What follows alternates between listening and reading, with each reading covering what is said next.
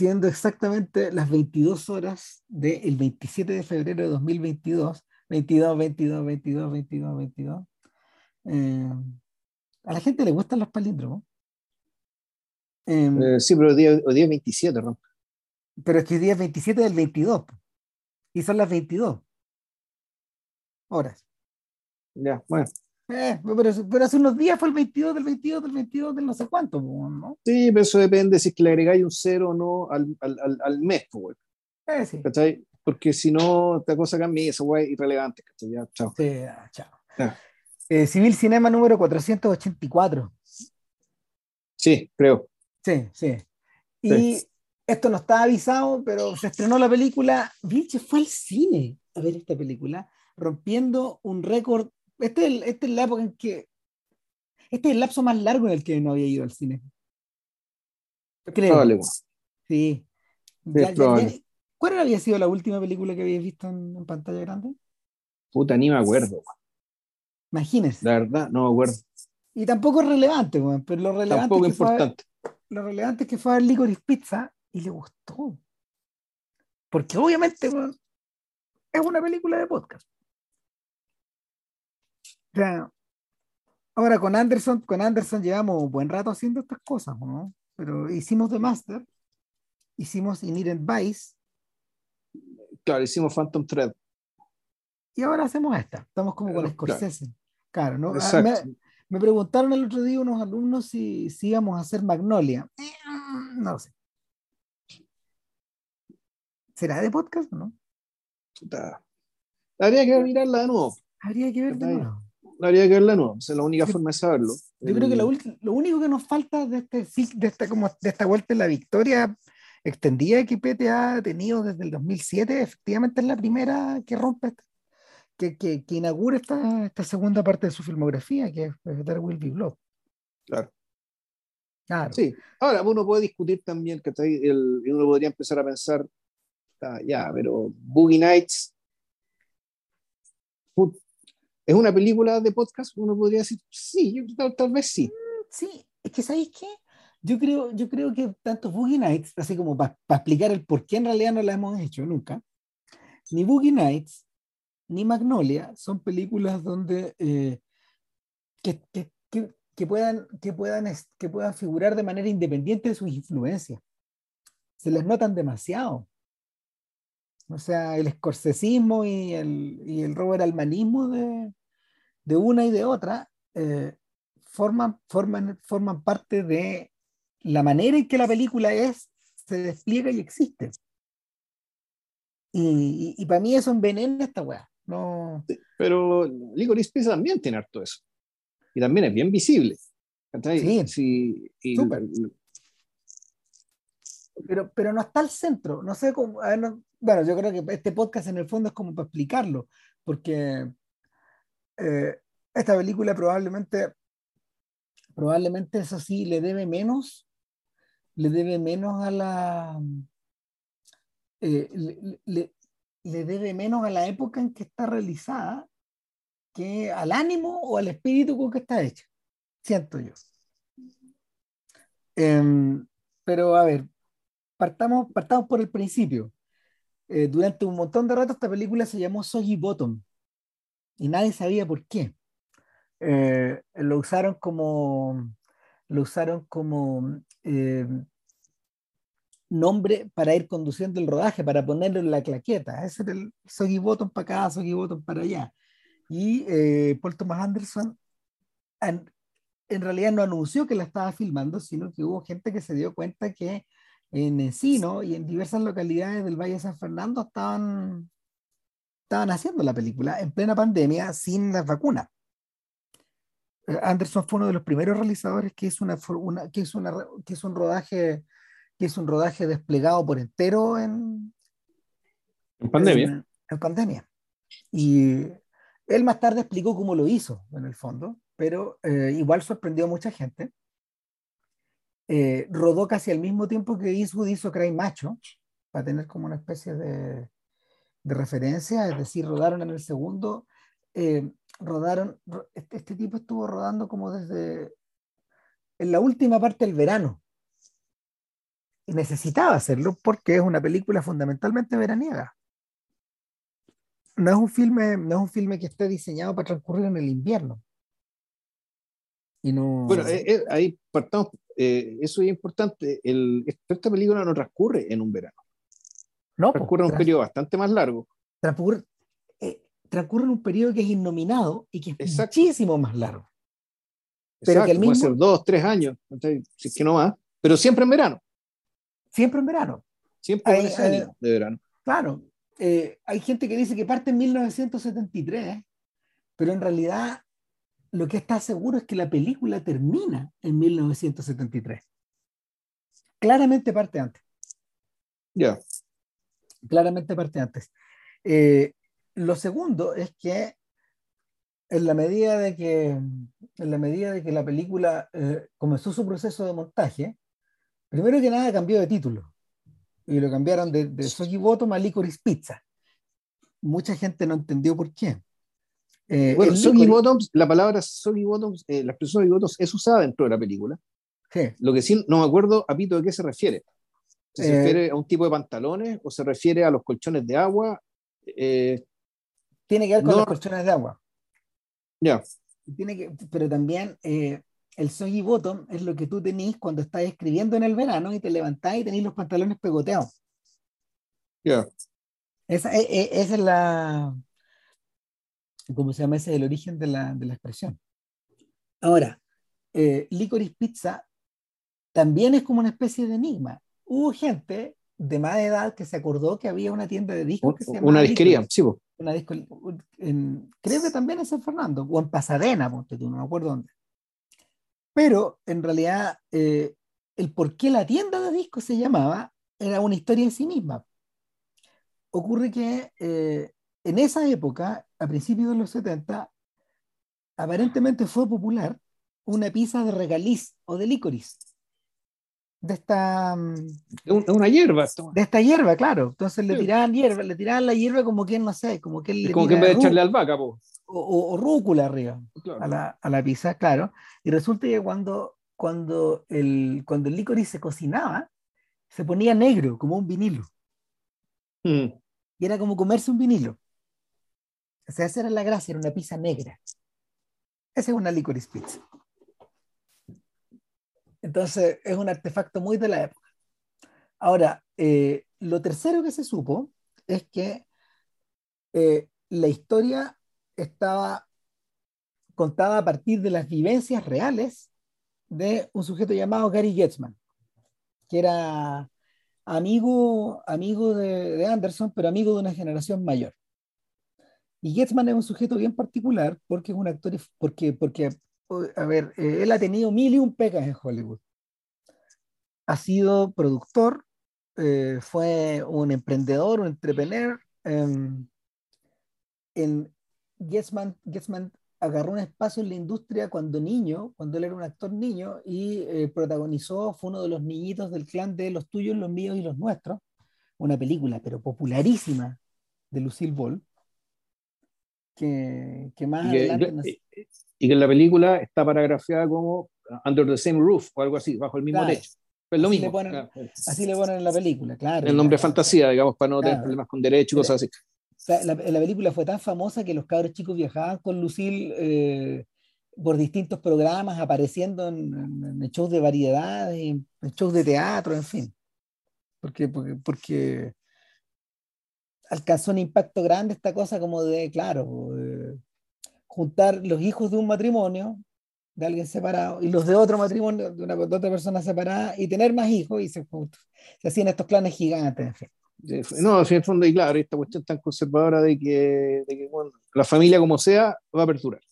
Exacto. Y va a existir y va a ser, aunque tengan 25 cabros chicos, bueno, no, si es familia, la cuestión vale. Creo, creo, no me acuerdo, pero parece que el padre, los tuyos, los míos y los nuestros es Henry Fonda. Pero creo que me puedo equivocar. No, Pero esto es una serie o una película. No, una película. Es una película. Claro, más adelante salieron, más adelante salieron series o, o ya salió remake también, ¿no? O, sea, más de, uno. De esa nunca se hizo, pero sí, sí se hizo una actualización que se llamaba Más barato por docena. Es que con Steve Martin. Claro, y que esa a su vez está basada en un caso real. Es decir, eh, un, un, matrimonio que efectivamente tuvo 12 hijos y que, y claro, y que ellos cuentan la historia de, contaban la historia de la familia, fue un bestseller. Entonces se, se transformó en esta comedia que tuvo dos partes.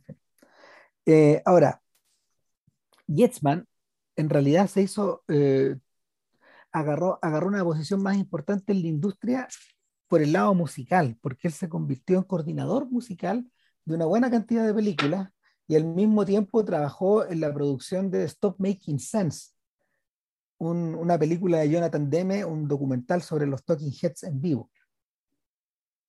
Entonces, él, tenía una relación larga con, Jonathan Demme. Y yo creo que por ahí conoció a Anderson, porque, era, porque Demme fue una persona muy, muy cercana a Anderson. Muy. Eh, tan, tan, tan buena fue la, la, relación que Demme continuó trabajando con Getzman. Y claro, él fue uno de los productores ejecutivos del Silencio de los Inocentes. Y, y, al estar eh, participando en el equipo de Filadelfia, conoció a Tom Hanks. Y ahí se, se, gestó, se gestó, ¿cómo se llama? Un encuentro, un encuentro que cambió el destino de los dos, porque, porque juntos hicieron una productora. Y de hecho, Getzman y Hanks son los creadores de Playtone, que es una productora bien exitosa de, diversas, de diversos shows, diversas películas, entre ellos Band of Brothers y The Pacific. O sea, tiene una relación, tiene una relación de trabajo profunda con Spielberg a través de eso. Entonces, Getzman es un tipo que eh, de estar en mil partes llegó al tope, tal como dicen en la película que va a pasar. Ahora, eh, le dio permiso para contar, para, contar para contar sus aventuras juveniles de cuando él inició una compañía de camas de agua, de cuando él, no sé, pues, le vendió o sea, en realidad, de agua a John Peters. Es interesante que la película empieza cuando este tipo, más que empieza, la película sí eh, es, cuando el, lo que ocurre acá es que este tipo deja de ser actor infantil. Claro. ¿Qué es lo que le pasó? ¿Qué es lo que le pasó a Getman? Exacto, en los primeros minutos de la película lo que te dice es que en algún momento este cabrón ya no puede seguir actuando. ¿Ya? el hecho de haber crecido como le a muchos. 90%, claro. Exacto, a muchos. Básicamente que su, su, su persona adulta, eh, puta, ya no, no. O, o, no sirve o es decepcionante comparable con la persona niña, digamos, que, que servía para el espectáculo. Entonces, el, lo, que, lo, que, uno, desde la perspectiva de, de Gary, que ese es el nombre del personaje ficticio. Gary Valentine. Gary Valentine. El, aquí lo que, lo, que, lo que, estamos viendo es esta fase de su vida, naturalmente aderezada o complementada con la relación con, con, con Alana. ¿Ya? Ahora, que es la premisa de la película. Claro, el cuarto punto importante es que hay una imagen que Anderson o una situación que Anderson presenció allá por el año 2001 caminando cerca de un colegio, mirando para adentro del colegio, él ve que están tomando las fotografías de, para, el, libro del anuario. Entonces, eh, se debe haber quedado mirando, porque, es algo interesante verse filar estos, a estos personajes y claro, todos los ponen como dentro de un, de una caseta para controlar la luz y controlar que sea un fondo parejo. Claro, y, y, en realidad para el gringo, para el gringo medio es una especie de rito de pasaje, porque, porque esos anuarios la gente los guarda, de hecho, o sea, a, a, la porra de actores, digamos. Sí, pues, le, han sacado las fotos de anuario, algunas bastante desmejoradas, de, Claro, la de George Clooney, por ejemplo, o la de... Brad Pitt, pues, Conan O'Brien, en fin. O hay, hay, unas que, como la de Jack Nicholson, que permiten eh, predecir todo lo que va a pasar después también. Entonces, eh, claro, le, le, están sacando la foto, pero lo que después le llama la atención a PTA es que uno de estos cabros chicos empieza a flirtear con una de las con una de las con una de estas con esta, de, de estas asistentes que, que, que, que en el fondo están ahí para que los cabros se ordenen, se peinen, eh, queden bien iluminados, etc. Y el cabro chico eh, con una patudez, con una soltura que le llamó la atención a este loco y nunca, nunca lo olvidó. Entonces, en cierta, eh, eh, aquí se viene, aquí se repite, aquí se repite cierta forma de trabajar que Anderson tiene, donde él caza cosas. Esto ocurre en Be Blood, cuando él utiliza como punto de partida Oil, la novela de la novela de este escritor, que ya no me acuerdo el nombre, eh, para, para poder construir esta trama. O lo mismo ocurre con la, la cienciología en el caso de The Master, donde la cienciología no está en el centro de la discusión. O sea, creo que ni siquiera la nombran. Y, tampoco, y tampoco nombran al máster como con el nombre del fundador de, la, de cienciología, de L. Ron Howard. No es necesario. Entonces, el, e, este tipo en realidad utiliza estas cosas como punto de partida. Yo creo que casi de la misma forma en que él utiliza como punto de partida y como, como método de puntuación la novela de, de Thomas Pynchon en, en Inherent Vice también. Entiendo, que, entiendo que algunos rasgos, eh, algunos rasgos de, de, modistos reales se colaron al interior de, mm, del hilo fantasma, pero, pero eso tampoco importaba respecto del resultado final. En realidad, eh, estos puntos de partida sirven para que Anderson piense en otras cosas. Entonces, lo mismo ocurre acá. Eh, el otro detalle es que Anderson no creció en esa época. Anderson tiene la edad de nosotros. De manera que eh, este, este, este, tipo que nació en 1970 o 1971 era muy pequeño como para, como para registrar esta época en el sentido de que, por ejemplo, Cameron Crowe sí lo hace, con sus recuerdos de primera mano en Casi Famoso. En Casi Famoso, Ya vamos a pasar por ahí de nuevo, pero, pero claro, los recuerdos de Crow están convertidos en ficción a partir de sus propias experiencias y eh, en cierta forma transfigurado en esta otra cosa. Aquí no. Ahora, en una entrevista que le dio a IndieWire, eh, Paul Thomas Anderson dice, bueno, yo era, yo era muy joven, pero en realidad lo que de verdad me interesa de la época es que la gente piensa que de un año a otro, sobre todo cuando se filman estas cosas, las, las situaciones y las cosas cambian mucho. El asunto es que no, como, como vivimos rodeados de pasado, la realidad de 1973 no debe haber sido muy distinta a la de 1979, cuando yo tenía ocho años. ¿no? O sea, muchas de las cosas que, eh, que mucho del paisaje, muchas de las cosas, muchos de, muchos de los detalles que aparecen en la película son cosas que yo vi también en mi infancia. Pues, la ropa, los colores, los peinados. Y ya llevaban varios años dando vuelta cuando yo era chico, así que no hay una gran diferencia. Lo que sí pasa es que hay elementos del folclore urbano de la ciudad que sí son muy de esa época y que la, y que la, y que la película los atrapa súper bien. Eh, ahora, el otro, el último detalle, yo diría, antes así como de meternos en la película, es la elección de los dos, de los dos actores principales. Que yo creo que es clave para, para entender por qué funciona como funciona. Sea, uno de mm. ellos es Cooper Hoffman. Hijo, de, claro, hijo, hijo del fallecido Philip Seymour. Claro. Eh, que se le parece bastante, en realidad. Claro, yo no sé si ustedes han tenido la oportunidad de ver al hijo de Gandolfini en acción, otro, otro buen actor, muy buen actor.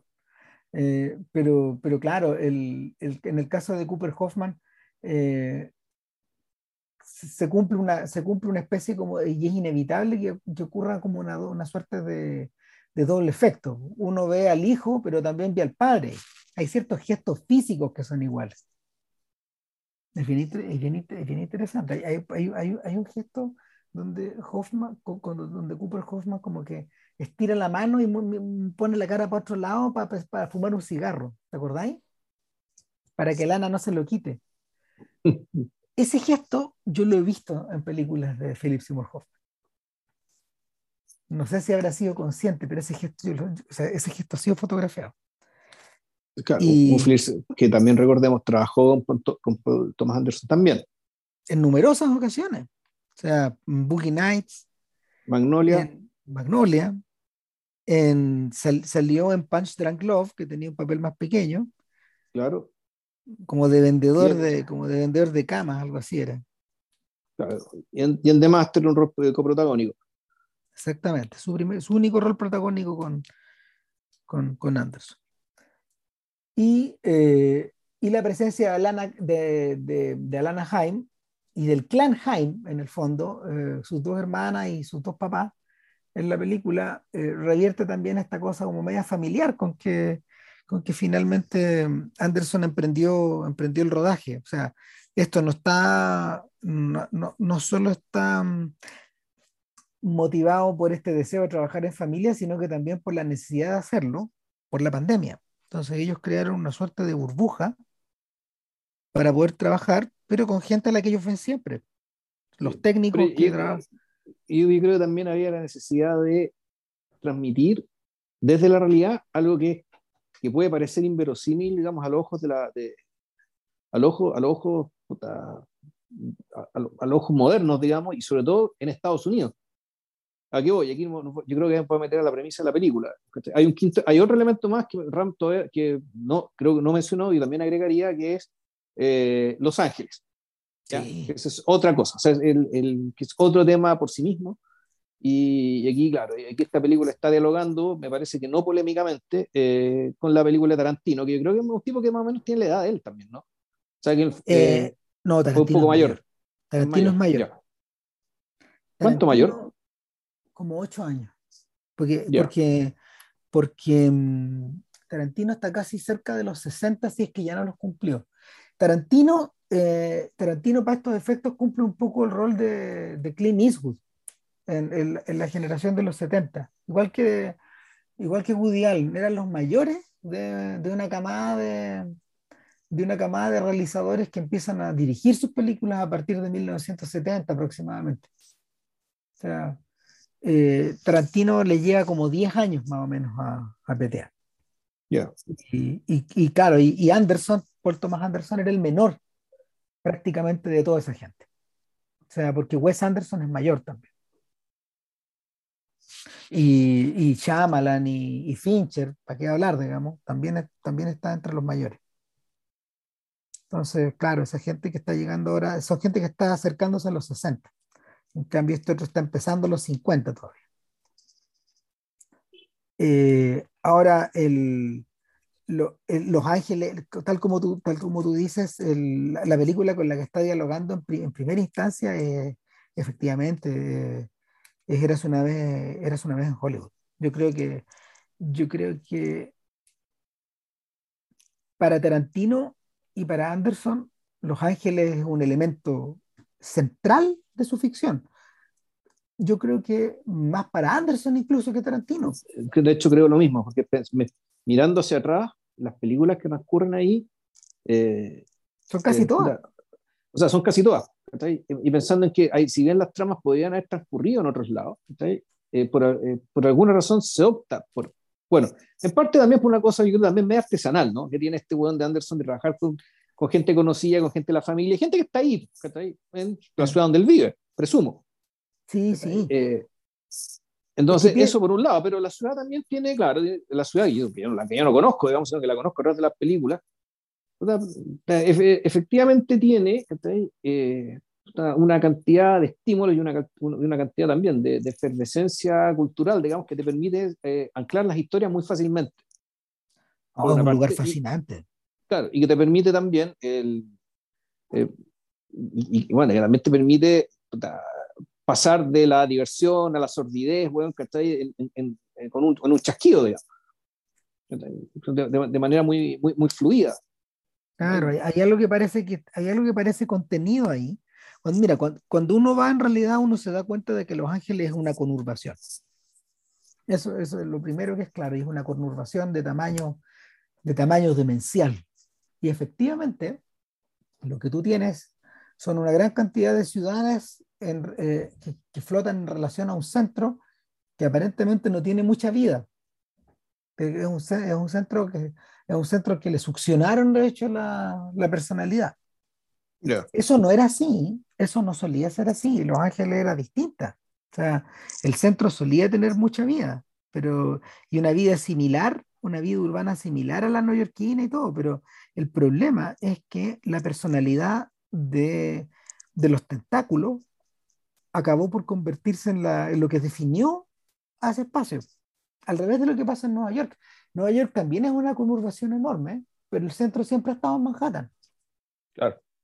Claro, acá no, acá no funciona así. Y, y el, en, en, este caso, eh, Anderson es un sujeto que es un sujeto que trabaja que, que, trabaja de acuerdo con esas localidades. Por ejemplo, en Eniren Vice eh, era Gordita Beach, es decir, esto está al norte, creo. Porque me equivoque, pero está al norte, digamos. Y, y, y, es el mundo, es el mundo donde circula, es el mundo donde circulaba Chandler, finalmente. El, en, en, en, esas localidades semicosteras. En, en The Master, en The Master lo, que, lo que uno alcanza a ver de la costa oeste eh, es medio similar a lo que ocurre con There Will Be Blood. Uno, uno, está en el, uno está en la costa del Pacífico, pero anclado como hacia el norte y, y, y no, no, no, estamos, no estamos cerca como de ningún centro urbano. Eh, en Punch Drunk Love, lo, donde, donde, donde tú estás ahí, tiene pinta de ser Burbank o, o alguna cosa así, porque está, está, repleto como de comercios que no tienen que no tienen fachada, que están como adentro de callejones o están adentro de o están adentro de grandes son bodegas en realidad. Sí, claro, claro, y la gente la gente tiene, o sea, se, hay una vía comercial re intensa ahí. Eh, y en este caso en particular, eh, en este caso en particular, esto está dominado por el espacio que, que Anderson habitó cuando chico, que es el valle. Que, que, para mucha gente, para mucha gente es, es el lugar donde, eh, donde, la, donde, los donde las personas que, o sea, eh, eh, a ver, más que, más que un lugar, más que un lugar de trabajo, es un lugar habitación. Entonces, claro, ahí hay mucha casa, mucho comercio chico, eh, y, una, y una, tremenda, una, una, tremenda intensidad en la circulación de personas que van a trabajar o, o a la costa, o a Hollywood, o al interior, ¿cachai? Y en, en el mismo San Fernando, en el, en el, mismo Valle de San Fernando se transformó, no sé, pues se transformó en la capital pornográfica del, de, mundial durante varios años, porque ahí se, ahí, se, ahí se rodaban una buena cantidad de películas. A la... Boogie Nights, yo que la vi hace mucho tiempo, se, se, supuestamente transcurría ahí. Claro. ¿no? Exactamente, tran transcurría ahí. Y, y, lo mismo pasaba, lo mismo pasaba con algunas secciones de Magnolia, no todas, porque Mag Magnolia va girando en distintos lados. Pero, pero todo en Los pero, Ángeles. Siempre. Todo en la misma ciudad, claro. Claro. En el fondo, eh, claro, Magnolia está en la tradición de, de esta película de Lawrence Kasdan, ¿cachai? Del, ¿cómo se llama esto? De Gran Cañón. Claro, o de Shortcuts. Y de Crash. Sí. Esta que ganó, esta otra sobrevalorada que ganó el Oscar. Claro. Entonces, eh, este eh, pisa, pisa un terreno conocido, pisa un terreno conocido, tal como los Cohen pisan un terreno conocido cuando están filmando en el norte un hombre serio, porque es el lugar yeah. donde habitaron ellos cuando sí. Exacto. Entonces, el, el sesgo, el sesgo biográfico está súper claro ahí también. Sí, ahora, pero más que lo biográfico, a mí lo que me interesó fue que la, me pareció que, que en cierto medio estaba viendo como una especie, no sé si de continuación o respuesta a la forma en que Tarantino te reprodujo ese lugar y ese momento. Claro. En el fondo, que esta película no es que no se, no se pudiera haber hecho sin la de Tarantino, pero no se habría visto como se ve, ni se escucharse como se escucha, de no haber existido Eras una vez en Hollywood, hace, uno, hace unos cuantos años. Claro. Y tú, tú el otro día, cuando estábamos conversando, tú, tú decías hay algo más interesante todavía. Decían que en realidad ninguna de estas dos se puede entender sin Model Shop de Jack Demy. Claro. Sea, que fondo es la película que, que, cuando tú las ves, estas, te, te, inmediatamente te, acordáis de, te, te acuerdas de, de, de, de, este, de este plano, eh, de, este plano gigantesco, digamos, donde este tipo se pierde, ya anda en auto, ya anda en auto, ya anda en auto, ¿no? un tremendo, no voy a decir que es un laberinto, porque en realidad no lo es, tiene porque de una forma es, muy, es un cuadriculado, digamos, un cuadriculado muy, muy ordenadito, pero, pero claro, que era básicamente un, un mar de cemento gigantesco y que sin embargo estaba muy vivo, increíblemente claro. vivo. la referencia de mí, la referencia de mí es re importante porque, bueno, aquí lo remitimos a un podcast que hicimos en tiempos pretéritos. Probablemente, probablemente fue el primero que hicimos eh, y que guardamos en SoundCloud alguna vez. Jax de mí en los 60 se llamaba. Y claro, eh, ¿cuál era el, hilo conductor de ese podcast? Hablaba de que las películas que Jacques Demy hizo en los 60 eran, em, eran un abigarrado de situaciones, calles, barrios y vidas que estaban todos interconectados. Y eh, estos personajes estaban interconectados por sus pasiones, por, su, por sus encuentros, por sus desencuentros y por sus dolores en el fondo. Sí, ¿no? Y que, el, y que el fondo el amor era una enfermedad que las personas se contagiaban. El, contagiado de una película aparecía después mencionado en otra, ya sea como personaje importante o como personaje secundario. Pero esta historia, este reticulado historia de personas dañadas por el amor. Está pasada por París, Rochefort, el, el, sur de Francia, y en algún momento la cuestión se pega el salto a Los Ángeles, donde el matrimonio, donde la pareja de Jacques Demy y Agnès Varda eh, caen como si fueran unos marcianos. Eh, ellos se perdieron en mayo del 68 por estar allá. Ahí conocieron, ponte tú, a los creadores de Hair, del musical sobre el cual después Milo Forman hizo la película. Claro. Y lo filmaron y grabaron con ellos. Fueron, muy cercanos, fueron muy cercanos a un, a este, ¿cómo se llama? Este a un carpintero llamado Harrison Ford. Ya. Claro, eh, que, que, que, que, se volvió ser, que se volvió amigo, amigo de ellos y que debía haber protagonizado Model Shop, de hecho, pero él ya estaba retirado en ese momento. Y eh, lo fascinante de esto es que el matrimonio se integró muy bien a Los Ángeles. En ese sentido les ocurrió algo parecido a lo, a lo que los expatriados europeos que habían llegado de la guerra habían experimentado Claro, y, lo, que se produce, lo que se produce es la, es la, mirada, es la mirada del extraño. Este extraño es un extranjero, gente muy inteligente, digamos, pero que se da cuenta del prodigio que es esta ciudad. Y el prodigio de esta ciudad ellos la transmiten en modo ¿ya? Y eso hace que la película sea única, digamos, respecto de la cantidad de películas que se han hecho sobre Los Ángeles por gente que trabaja en Hollywood, vive en Hollywood, digamos, y que, claro, dice, esta es una película interesante, eh, perdón, eh, Los Ángeles es un, tiene muchos elementos interesantes para hacer películas, pero e, esta mirada al extraño que, que tiene Model Shop hace que, hace que uno realmente descubra la ciudad sin, sin haber estado ahí. Y, es interesante que, y, volvemos, es que eh, este espíritu del extraño, en cierto sentido, se recupera cuando tú quieres recuperar otro tiempo, porque tú eres un extraño respecto del tiempo que estás tratando de recuperar. Por lo tanto, el efecto Model Shop reaparece de nuevo. Efectivamente el, o, se convierte en una suerte de instrumento al cual tú le puedes echar mano eh, para poder recrear este tiempo ido. Em, Christopher Domínguez Michael decía que eso ocurre también en la literatura. En realidad es al revés. Ocurrió primero en la literatura y luego, en el, cine. y luego en el cine. Entonces él dice que por lo mismo, eh, para, poder para poder recrear estas épocas, de manera cabal, necesita que, se necesita a veces que pase mucho tiempo. Él lo, lo, lo comentaba a propósito de este, este libro que la tercera parte de su, la tercera parte como de esa trilogía que de, de, libros de crítica que ha publicado para la editorial de la UDP, de la Universidad Diego Portales, donde él decía, bueno, eh, una novela sobre el golpe militar en Chile no existe todavía, la novela definitiva.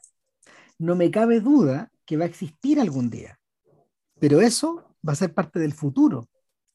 Una, nadie, nadie desde el presente ha podido atraparla todavía porque las cosas no están maduras o porque no hay un narrador a la altura o porque no se ha escogido la, la ida o la vuelta. Él dice, yo sé que va a existir. Así como, no sé, pues, así como eh, así como Balzac, por ejemplo, logra recrear el París de 50 años atrás, en algunas secciones de la comedia humana. O así como el propio Proust logró atrapar como el, ah, logró atrapar como la sociedad de su infancia, pues esta sociedad entre, esta sociedad como playera y semi-rural de, de, sus primeros días. Eh, en este caso, a mí me da la sensación de que el cine tiene, el, cine es más plástico para eso. En parte porque las películas viven de estar alimentadas del pasado distante y sobre todo del pasado inmediato. Eh, en parte también porque eh, una buena película, por lo general, suele capturar más o menos bien el discurso o el, o el zeitgeist de su época. Y hay otras, por ejemplo, como esta que comentamos hace poco de Robert Altman, de Long Goodbye, donde efectivamente estamos filmando un presente, pero mirado con ojos de pasado. Con los, claro, con los códigos, un poco con los, códigos del pasado. Claro, entonces, entonces para estos efectos, esta, esta, ida, esta ida y vuelta eh, se hace más evidente. Es imposible que no, es imposible que no suceda. Ahora, hay un problema. Y aquí, aquí, aquí entramos, a, aquí entramos al, al tema Almost Famous.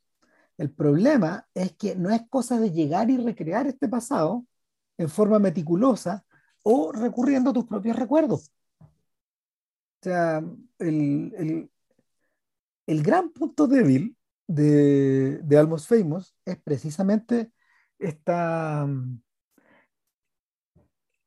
esta suerte de pie forzado que se impone Crow de hacer de su propia vida una ficción. Como un poco, un poco a lo, no sé, me imagino que pensando, pensando en François Truffaut con los 400 golpes, está pensando en eso. O está pensando como en el... No, para, mí, fíjate, para mí la debilidad ni siquiera va por ahí, va, con, va con él como persona. Para mí la debilidad va por el tema de la mistificación respecto al rock and roll. Sí, respecto a lo que le tocó cubrir. Es que, es que para poder justificar una cosa, para poder justificar estos recuerdos, este personaje que estuvo al lado de estos titanes musicales, eh, invariablemente los mistifica. Y la película defiende esa mistificación.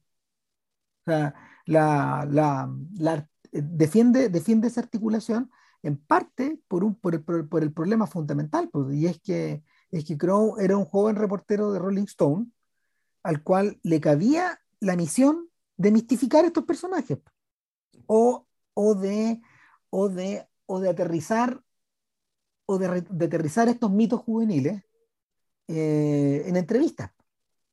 A Crow, se lo, a se, lo, se lo criticó mucho en su época por esta perspectiva media media desenvuelta que tenía de ir presentando esto, a estos músicos en, la carretera, como si fueran, como, como, como, si la entrevista se fuera desarrollando en, la medida de que ellos iban, iban, avanzando de gira por diversos conciertos. Y eh, en, en, esa época eso se llamaba tener acceso exclusivo. Eh, sin embargo, el acceso exclusivo se lograba, y ese es un tema en la película, publicando lo que la banda quería que se diera a conocer. Entonces, el, la película misma acaba cayendo en la trampa. Porque es divertido. Un, un, filme, un filme harto, harto más burdo, más desenfadado y menos, menos sutil, como The Doors, hace mejor esa pega. Hace mejor esa pega. Porque, porque, porque a, a Oliver Stone, que vivió, ese, que vivió ese mundo como estudiante de cine, eh, no se le, no, no, a ver, este Juan nunca pierde, este Juan nunca pierde la brújula de que en realidad eh, el, trayecto fulminante de Dors del tope hasta el hoyo eh, está cruzado necesariamente por la mistificación. Y esa mistificación es importante, sea, y es una de las razones por las que es una de las razones por las que el mito de Dors pervive, pero no es la única tampoco.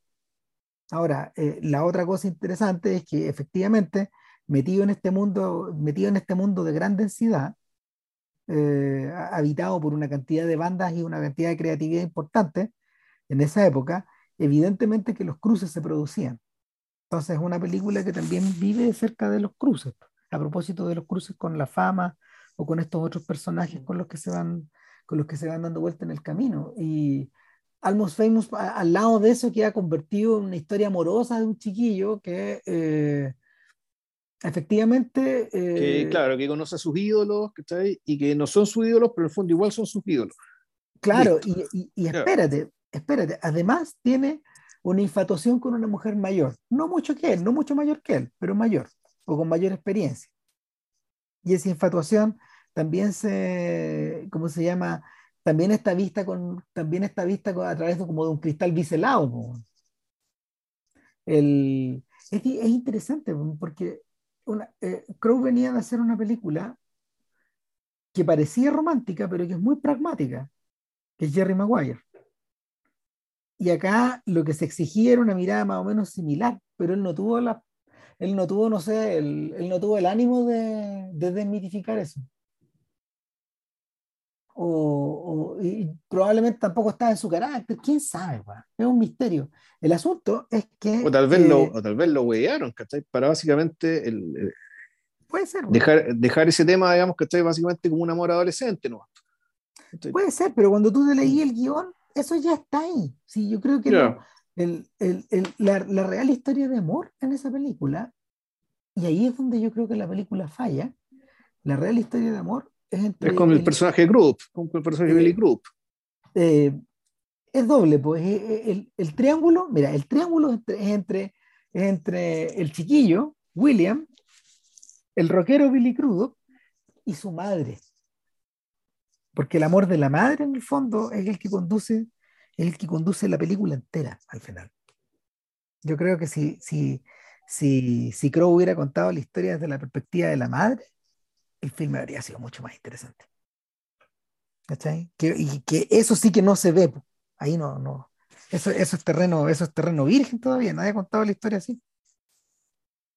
Y, y nada, por eso es pura especulación. Ahora, ¿qué ocurre con Anderson? Anderson no tiene ese problema.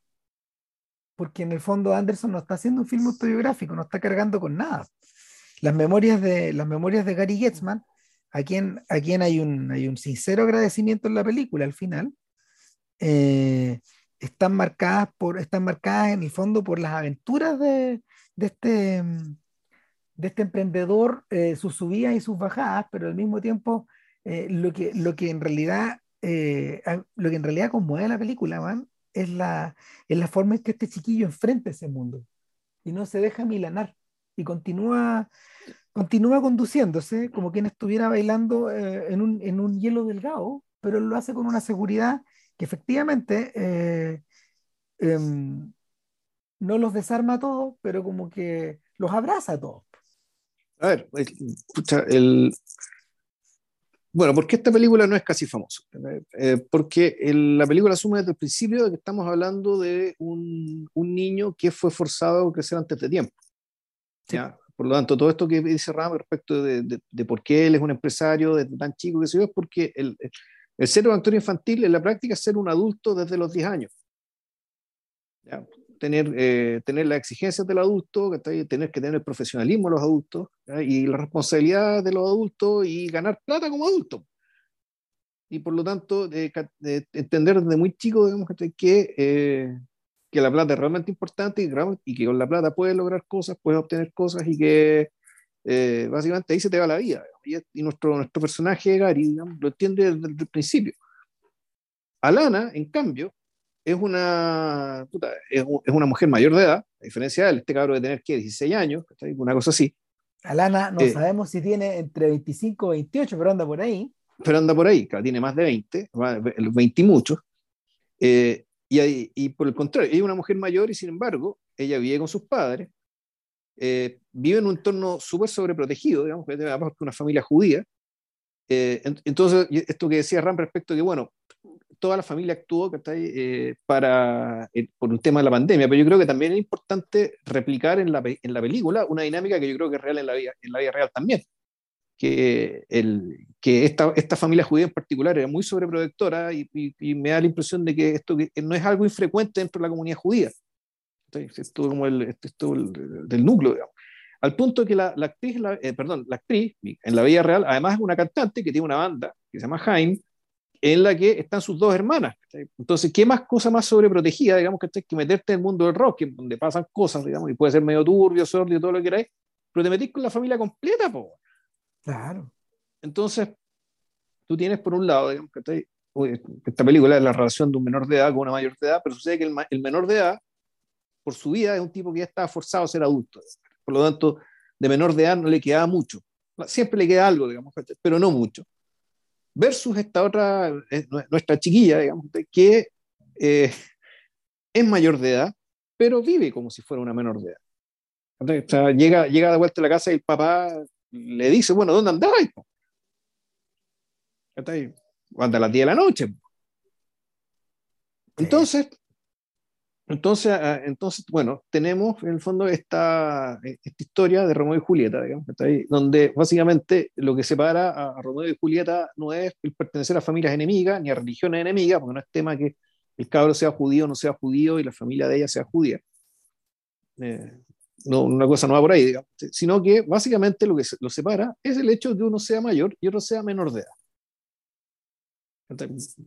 en principio, y lo separa en términos de que naturalmente que hay una afinidad, y eso se ve de inmediato, y, la película cuenta con eso, eh, y te lo explica con, con, distintas situaciones, digamos, que, se van, que, que van ocurriendo, y, y hay otras bien sutiles, las que vamos a mencionar después, pero que básicamente existe esa afinidad, em, y claro, pero básicamente eh, los capuletos y los montescos son los mayores y los menores de edad. Y lo raro, y esto es como lo creo que lo, lo raro, o mejor dicho, y, lo enigmático de la película es que, ¿por qué ocurre esto en un contexto donde esa barrera no importa? Y esto es crucial para entender esta película, me parece a mí. En términos de que aquí nosotros vemos a, eh, cuando, cuando este muchacho, el Gary, empieza a desplegar su, su emprendimiento, es apoyado por niños, por otros cabros chicos, más, más, jóvenes que él, por sus medios pollos, que esto es muy, esto es muy de, de, de Wes Anderson el, tipo onda Ratchford, digamos, esto de que, el cabro tenía un cabro más chico que le ayudaba a todo, aquí tenía un enjambre de cabro chico. Entonces tú ves eh, a, a, niños haciendo cosas de grandes, levantando negocios eh, como si fueran adultos. Primero un negocio de camas de agua, después eh, hacen un negocio, un, negocio de flippers, ponte tú, por ejemplo. Eh, y versus la película cada cierto tiempo te muestran los adultos de la época, que era gente que realmente hacía muchas estupideces. Gente que no como niños. que actúan como niños. No era gente ridícula, no era gente mala, pero el, el, ambiente en aquella época hacía propicio que los niños actuaran como adultos y los adultos actuaran como niños. Claro, y, uno podría interpretar, por lo tanto, que, el, que la lectura que hace Anderson respecto de en qué consistió el desmadre, digamos, eh, que, que empezó a finales de los 60 y que terminó más o menos cuando gana Reagan y después llega el SIDA, todo este desmadre se podría caracterizar de esta manera también. y, se, ha se, ha estudiado de un montón de formas. O sea, de hecho, hay gente que ha hablado de que, claro, pues el, el, inicio del, el inicio del teenager como concepto al centro de la cultura se gatilla específicamente, claro, cuando, cuando eh, los tipos que están generando la cultura son muy, muy jóvenes. O sea, con Elvis, ponte tú. Eh, eh, eh claro, pues. o Sinatra, incluso, no sé, porque Sinatra también fue una estrella siendo muy joven. Claro, el, el, el comienzo, el comienzo del mundo de los teenagers es, es, claramente con la posguerra. Es claramente con la posguerra, en parte también porque, lo, porque la, el, el, adulto, el adulto mismo regresa a un escenario que había sido habitado por mujeres y por niños durante, durante la guerra, donde, donde, lo, donde los personajes, donde el personaje, donde el, donde el macho, en el fondo, donde el hombre, que era el centro del hogar, no tenía un espacio. Entonces eso explota para dos lados.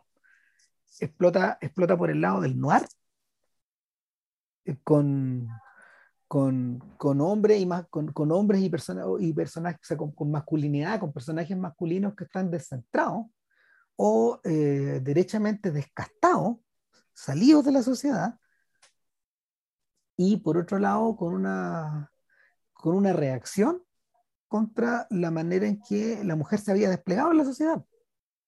Y viene un repliegue ahí. Pero, pero, en el momento, pero, en el momento, pero en el momento del repliegue aparece Elvis aparece Elvis y, toda la cultura afro por detrás. Y todo lo vuelve joven, en el fondo. O sea, em, para volver a los Doors, los Doors son una banda particularmente interesante. Eh, en el contexto, en el contexto angeleno de principios de los años 60. Los Doors está integrada por compañeros, de, compañeros que estudiaban cine. Eran, eran estudiantes de cine. Manzarek y, Morrison eran compañeros de curso que, que, que, se conocen en las clases y que duran un rato en la escuela y de ahí se van nomás. Ahora, a Morrison siempre le interesó el tema. Y Morrison era una persona extremadamente joven que a su vez era hija de un, hijo, hijo de un militar. Un militar americano. O sea, hecho un más poster boy imposible. Hmm. Entonces, cubrían todas las bases. Eh, no, no, no, eran estos, no eran estos viejos chicos que venían como del mundo del folk, como Bob Dylan. Era otro tipo de gente. Entonces, y sin embargo, sin embargo, esta gente que, esta gente que, esta gente que, que tocaba folk eh, acabó por asimilarse al interior de este mundo. O sea, cuando uno escucha la banda sonora de, de Licorice Pizza, uno no, uno no escucha lo, uno escucha una buena cantidad de éxitos, pero al mismo tiempo están mezclados con, están mezclados con, ah, con, con, con, música pop que tiene un trasfondo folk, un trasfondo de jazz, un trasfondo de cine, es una especie como de, es una especie como de gran carbonada que, que hierve a fuego lento. Y, el, fuego, el fuego en el que hierve se enciende en el 68, se enciende con Vietnam, se enciende con las protestas estudiantiles, pero que eh, en, vez de, en vez de revertir hacia, mm, en vez de revertir hacia el paroxismo, eh, hacia la protesta y hacia la violencia en Europa, como, como pasó en Europa, y con las películas europeas también de la era, revierte este, este, este, hasta este otro aspecto que mencionaba JP recién. sí, bueno, pero ojo que también, también había protesta, había violencia por la guerra de Vietnam. Sí, claro que, sí. También, y que también desbordó, pero que básicamente también desbordó en, desbordó la cultura, en el fondo la, la, la, la, ansiedad política, esto nos conversamos un millón de veces en este podcast. o sea, de hecho, perdón, pero eh, eh, es, es, uno de los dos o tres grandes temas que tiene el podcast. Sí de hecho.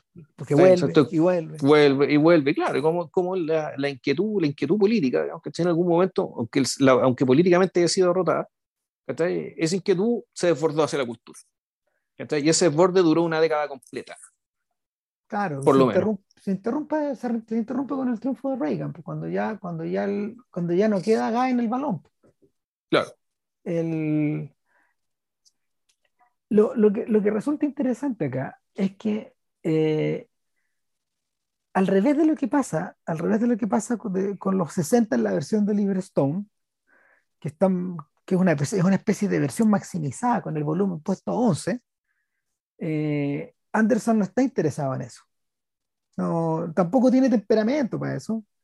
Eh, las, dos versiones, las dos versiones yo diría que son súper válidas para todos los efectos, eh, es la versión, la versión de los 60 que Oliver Stone facturó. Eh, hoy día mismo, hoy es considerado un artículo de época ya, porque son filmes muy de los 90. O sea, er, eran, eran películas hechas con 25 años de distancia de los hechos reales. Claro. Más o menos. Hoy día esa distancia está doblada. Todo esto tiene medio siglo de distancia con los hechos reales. Y, y, por lo mismo, todo esto ya se convierte en artefacto histórico y, y, la, película, la película es particularmente hábil porque, no sé si ustedes se acuerdan, pero hay un momento en que estos cabros están leyendo el diario. Después de haber tenido un montón de aventuras, eh, este es uno de los momentos pacíficos del filme y se está leyendo el diario y claro, Alana se da cuenta en esa, en esa, en esa secuencia que lo que viene ahora eh, que lo que viene ahora para ellos es la crisis del petróleo y que el negocio de las camas de agua, que están hechas de vinilo, por lo mismo, por lo tanto, de petróleo, va a cagar. De petróleo, claro. Claro, Fat Bernie, Fat Bernie se va a tener que ir a dormir a, a, a, las camas de agua que les sobren para tratar de vender todas las existencias, para liquidar el negocio. Pero el cabro chico, ¿qué está mirando? Está mirando los avisos cinematográficos de las películas eróticas de la época. Yo tengo recuerdos súper vívidos de eso también, porque buena parte de los avisos de las películas eh, de, de, mediados de los 70 y de finales de los 70 tenían esa tendencia erótica. Uno de los, uno de los ecos que, uno de los ecos inmediatos de la, de la liberación sexual de finales de los 60 fue precisamente poner desnudos en el cine. Fue poner garabatos en el cine, poner desnudos en el cine y poner violencia en el cine. Eh, hoy día sobreviven los garabatos, sobrevive la violencia, se murieron los desnudos. Los gringos han sido particularmente, particularmente em, puritanos a la hora de ir desterrando eh, el desnudo cinematográfico en las tramas. Y tramas, y tramas ¿cómo se llama?, de, de, abierta, de abierta referencia sexual. Y sin embargo, en esa época, en esa época había una suerte de todo vale. En parte porque eh, el, en parte porque se habían derribado ciertas barreras y porque se habían cuestionado ciertos tabúes. En esa época, en la época en que transcurre el filme, había una suerte de subgénero cinematográfico que tenía que ver con las relaciones entre mayores y menores. O sea, hay, harta película al respecto. La, más famosa de todas eh, es una película que se llama Malicia, de Salvatore Samperi, que, que solían pasarla en Cinemax hace unos 20 años atrás. Ah, por esos años, eso después, ¿no? Pretty Baby, de Louis Mal. Eh, claro, bueno, el, el subgénero, el subgénero eh, revienta por un montón de lados. A Louis Mal, por ejemplo, le interesaba particularmente, y claro, Pretty Baby era la historia de una prostituta infantil. Exacto. Una, una, historia bien tremenda. Sin embargo, eh, diez años antes de Pretty Baby, Mal había contado la historia de un insecto en Soplo al Corazón. Eh, Bertolucci, antes de que la época, antes de lo que los 70 terminaran, volvería al tema con la luna. Con la luna, puta. Efectivamente. Eh, y el, en, una, en una versión mucho más light y americanizada, porque es una película americana, eh, Silvia Cristel, la protagonista de la serie Manuel, de Manuel, sí. Claro, protagonizó un filme estadounidense llamado Lecciones Privadas. Ya te imagináis cómo va con el título. Sí, las lecciones de qué. Claro, el, último taco, el último tacazo al respecto, yo diría que es Clase, esta película de, de Rob Lowe y Jacqueline Bisset, ¿te acuerdas? Sí, y a este cabrón, el McCarthy. Y, que, y, Andrew McCarthy. Claro, que, que, es una versión, es una, eh, se aborda el tema, pero de una manera bien sanitizada y ya más bien centrada como en, más bien centrada como en la... Mm, como que un tema de traición y de la lealtad entre los amigos, ¿no? Creo que por ahí el tema... Claro, pero, pero tiene, tiene, que ver también con la cultura del exitismo gringo. La película, mm. fíjate que no es mala, yo no tengo mal recuerdo de clase. Pero claro, ahí, ahí, utilizan, ahí utilizan este chasis para, para, para montar otro auto encima. Para montar, esta carrocería la montan sobre otro motor, en el fondo. Que ya es, es lo último que va quedando de, de, esa forma de hacer película o de ese tema que hoy día ya es intocable. Po. O sea, hoy día, hoy, día se, hoy día esto se aborda desde el punto de vista de, naturalmente, desde la cultura del abuso, por ejemplo, o desde el testimonio sobre esos abusos, claro. o sobre eh, la descripción de, de, de, por ejemplo, de los abusadores seriales, en fin, etcétera. Ya eh, eh, está, visto desde, está visto también desde una perspectiva histórica y ya desde otro género. No, visto como una patología. Exactamente.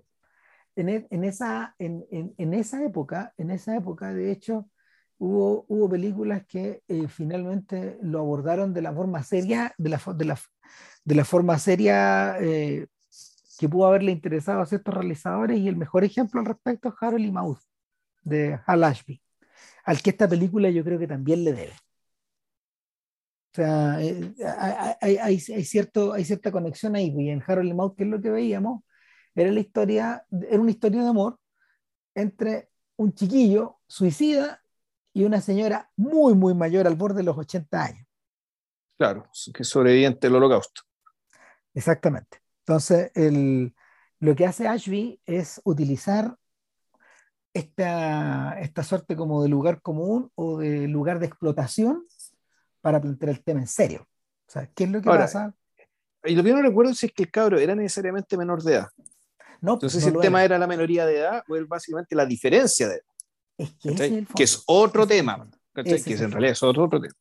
Ese es el fondo. O sea, eh, el, lo, que, lo que Ashby captó en ese momento, que es 1971, 72 más o menos, es que captó que el fondo de la situación no es la minoría de edad, el fondo es la diferencia, el fondo es la, el fondo es la distancia, esta distancia sideral que puede haber entre cualquier, entre, entre A y B, entre hombre y mujer, entre hombre y hombre, entre mujer y mujer. La, la, que, la, la, discusión finalmente es una distancia que es contextual y al final es metafísica. O sea, eh, eh, ese es el fondo de la discusión. Y es, de, y es desde ahí que, que Anderson construye la película. Porque en el fondo, eh, Gary, Gary, este viejo chico, que viene de ser un actor, que está haciendo la transición a, a emprendedor, y a quizás qué cosas lo lleve, está impulsado, está impulsado por una energía que parece que está incluso hasta fuera de él, que él no puede detener. Sí, es una cuestión que no, no, es, no, es no, es, algo que vaya necesariamente unido con una imagen preconcebida de sí mismo construida por él. no. esto no es ni siquiera un destino que él mismo se haya forjado respecto ya, tengo un objetivo, voy hacia allá. No, esto es absolutamente primario.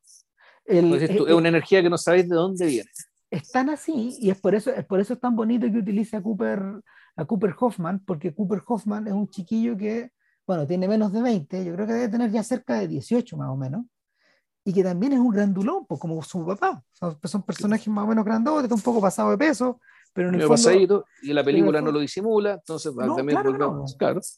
entonces, eh, el, eh, Anderson mira es que Anderson lo grafica de una manera extraordinaria cuando lo vemos eh, en, una, en, esta, en estas rondas de audición a papeles o, a, o con agentes, donde él está leyendo, él está leyendo su papel junto con una caterva de cabros chicos que son muy pequeñitos y él es el único mm. que le saca una cabeza.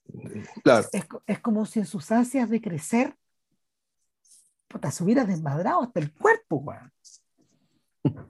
¿Cachai? Eh, uno notaba eso eh, de una manera maravillosa en El amor a los 20 años, cuando este corto, este corto donde Truffaut vuelve a introducir a Duanel y en el fondo vemos un Duanel que ya está grande y para uno, para uno que, que, que comenzó viendo los 400 golpes es un shock verlo, verlo crecer.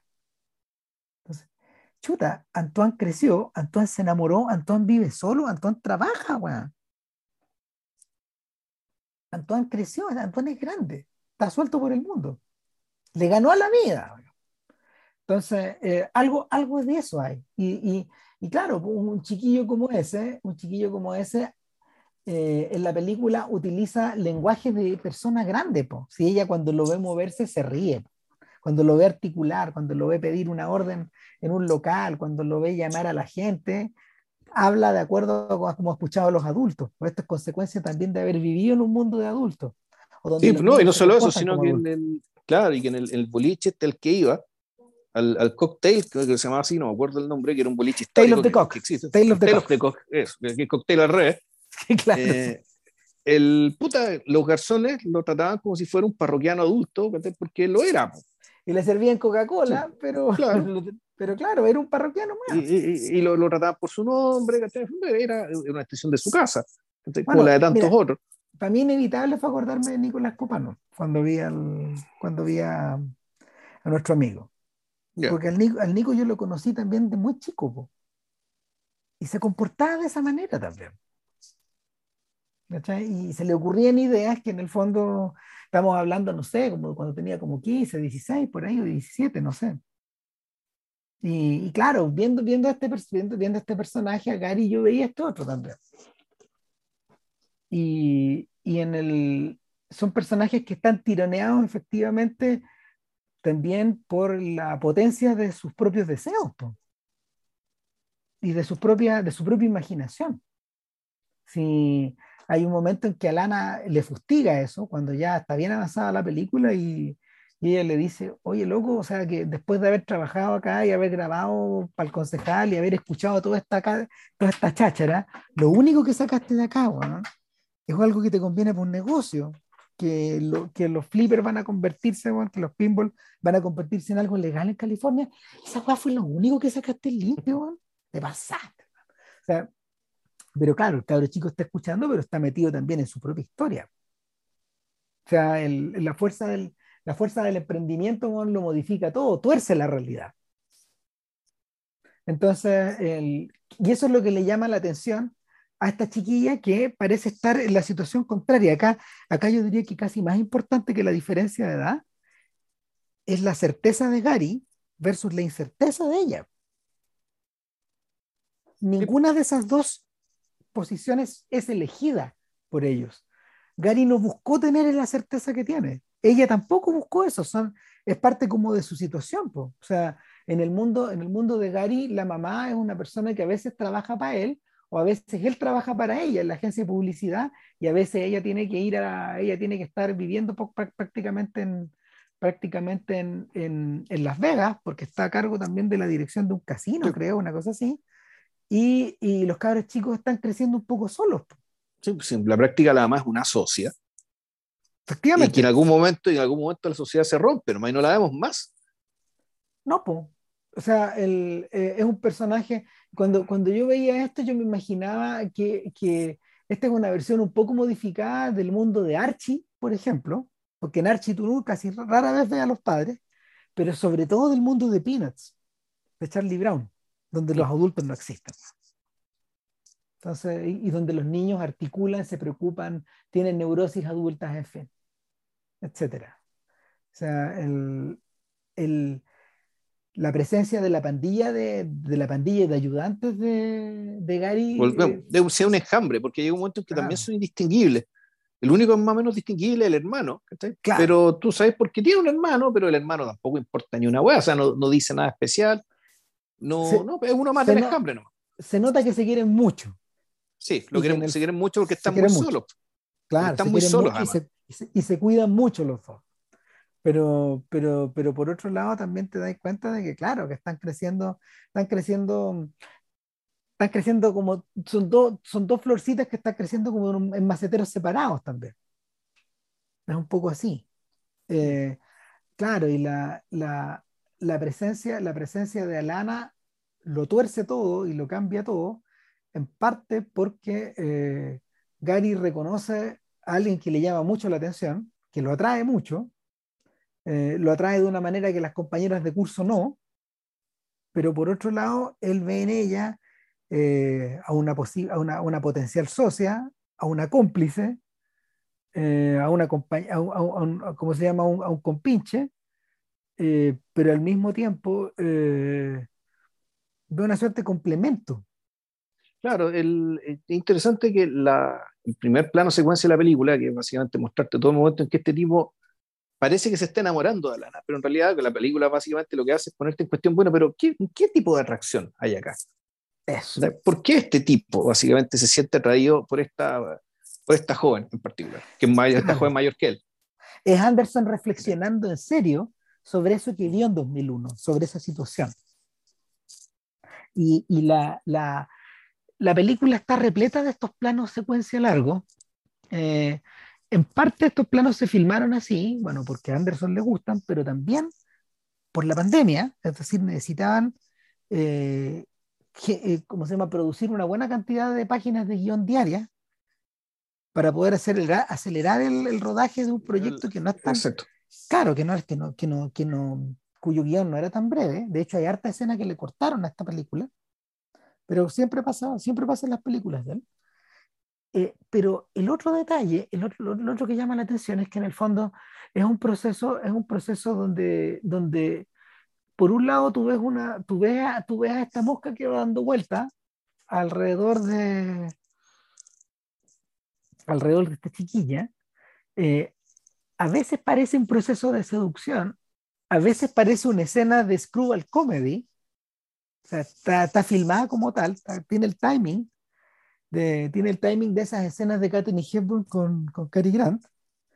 Eh, en ese sentido también refiere a la forma en que Peter Bogdanovich filmaba estas secuencias, porque a Bogdanovich le interesa este tema del, del personaje que revolotea alrededor de otro. Y en último término, eh, y, es genial. ¿Pero quién revolotea en torno a quién aquí? es que esa es la pregunta, Al principio parece ser Gary, pero ella en el fondo va devolviendo los saques uno tras otro, uno tras otro, y con esta, con la velocidad de las comedias, po. No, mira, yo creo que si uno lo piensa así viéndola en, distancia, en realidad esta historia es en realidad sobre ella revoloteando en torno a él. Porque en rigor, ella. Ella es el centro de la película. Pero espérate un poco, espérate un poco, ya vamos a llegar hasta allá, porque faltaba una pura cosa, que cuando, cuando, la, cuando la cámara, cuando la cámara que se va, se va deslizando con esta, con esta suavidad impresionante, parece que tuviera alas la cámara en torno a ello, cuando llegamos por fin al lugar donde están sacando las fotos y vemos al fotógrafo, y le saca la foto a Gary y la toma no se interrumpe y Gary se va y le dice, nos vamos a volver a ver, te voy a volver a ver hoy día porque tú vas a llegar al local donde te, estoy, donde, te voy a estar esperando y él le dice, quédate, esperado, quédate, quédate, quédate sentado esperando, en fin, bla, bla, bla, etcétera, y ella se devuelve y eh, cuando se va devolviendo, el fotógrafo va y le pega una palmada en el trasero a ella. Y esa magia se disuelve revienta, se acaba en ese preciso instante, porque, bueno, no solo te devuelve la realidad, sino que te devuelve una realidad donde el hombre siempre tiene la última palabra. yo para mí la interpretación es, para mí la interpretación de eso es otra.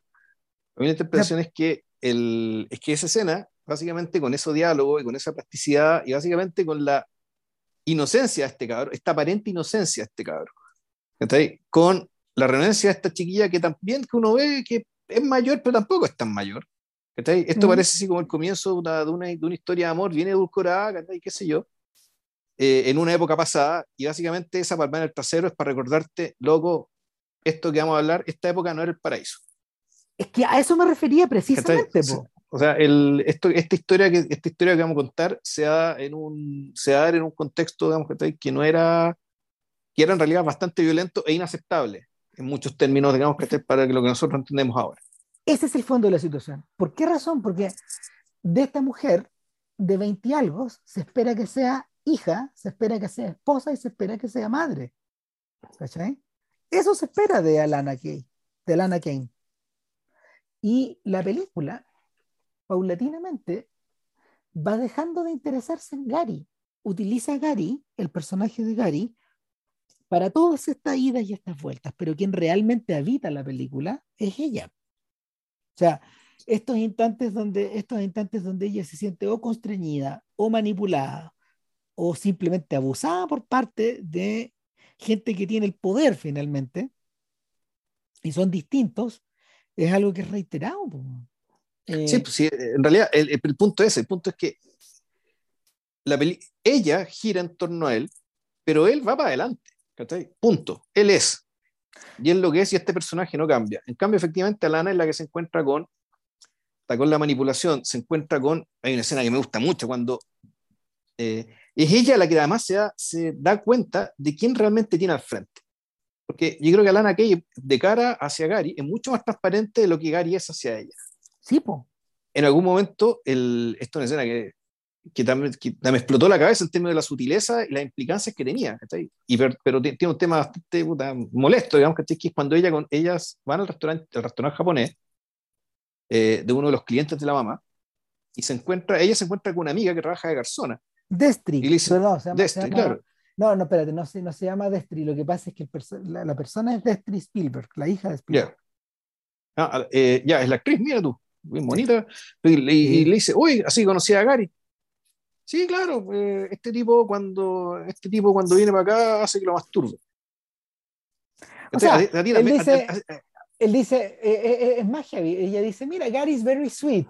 Sí, es un chiquillo es un chiquillo súper ocurrente, es bien dulce y todo, y pasa acá en el, pasa acá en el Micao, porque puta, eh, es muy amigo de Henry, que es el dueño, etcétera, bla, bla, bla, y eh, oye, y te pide que lo masturbe de tanto en tanto, y Alana dice, sí, todo el tiempo. Bueno, te paso el bastón, gracias. o sea, me, sacaste, un cacho encima.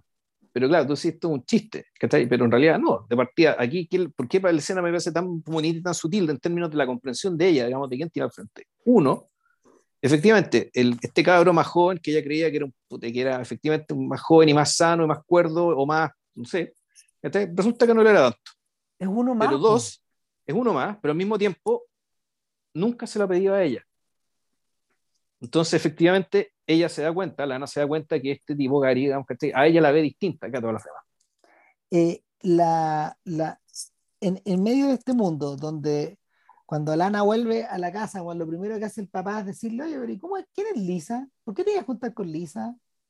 Eh, que es una actitud que es muy automática de papá, pero que en la película en la película se devuelve también como que, bueno, cuando vuelve Lana a su casa, bueno, eh, esa libertad de la que goza afuera, o en la oficina de Gary, o correteando al lado de esta gente, digamos, se disuelve.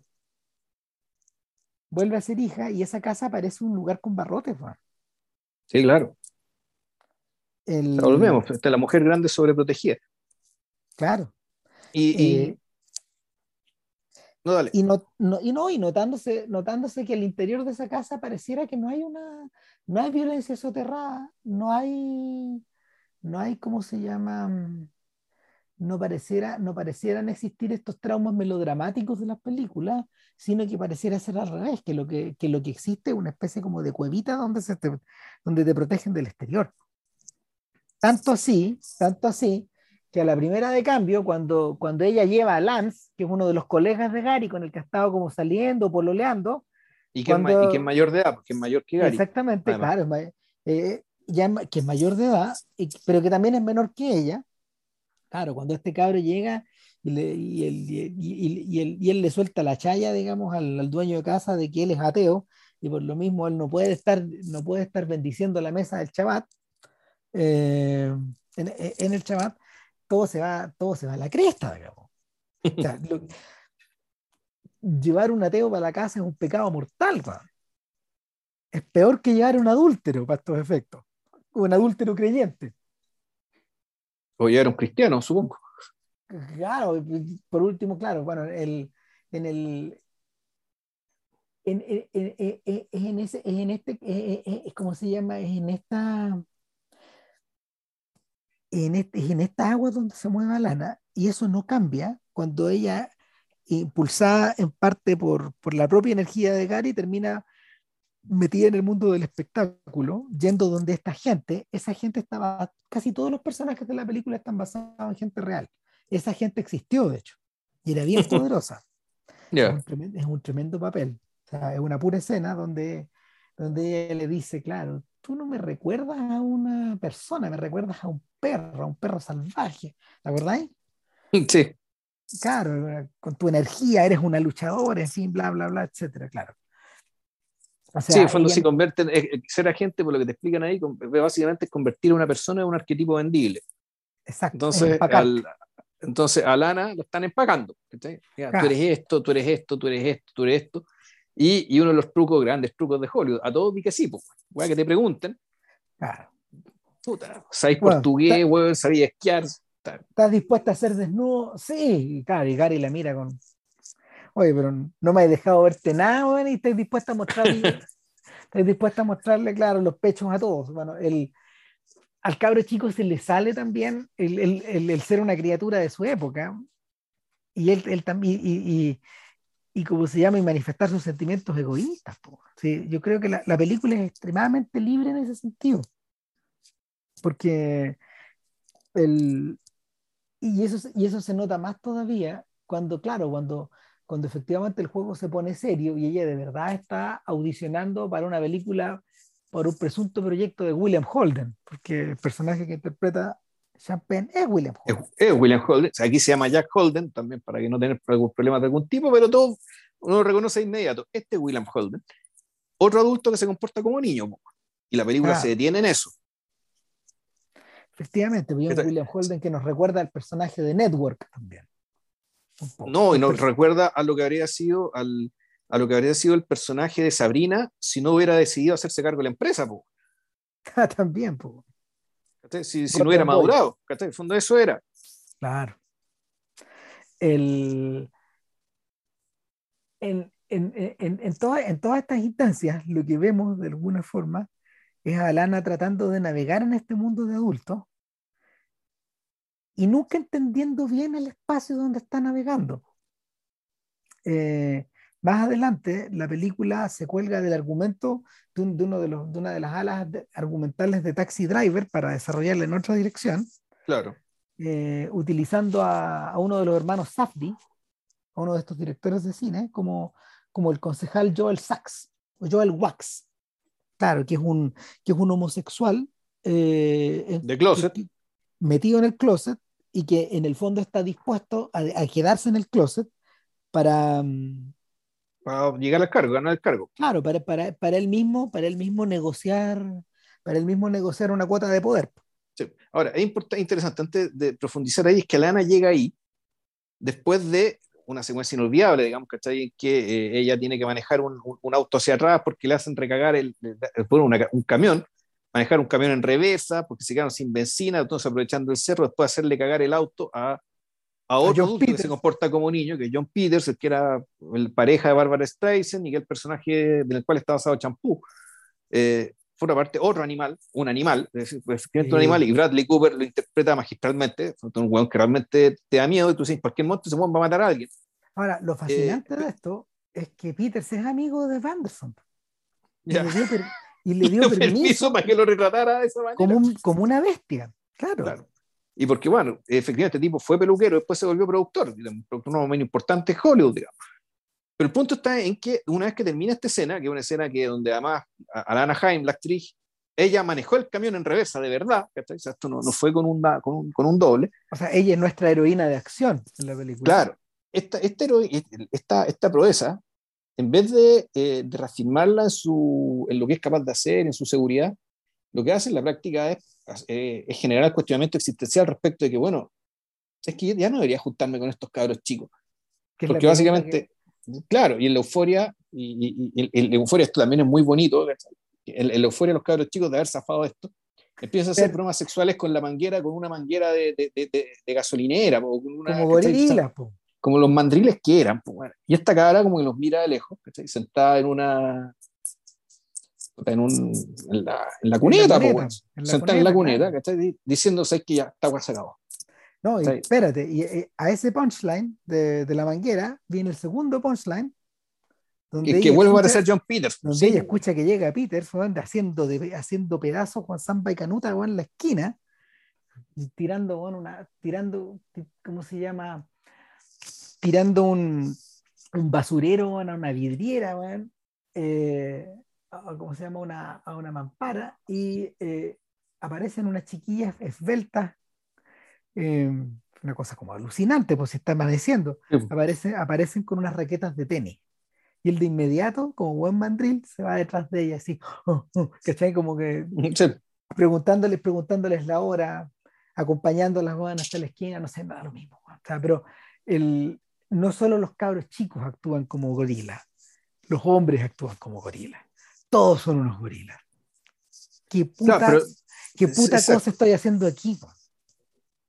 entonces, eh, volvemos. Mientras Gary va para adelante, este cohete, digamos, que, no para y no para y no para, efectivamente, Alana es la que está, está girando en torno a Gary, se encuentra y desencuentra, digamos, que pero básicamente porque ella sí está madurando. O eso cree ella. O eso está intentando.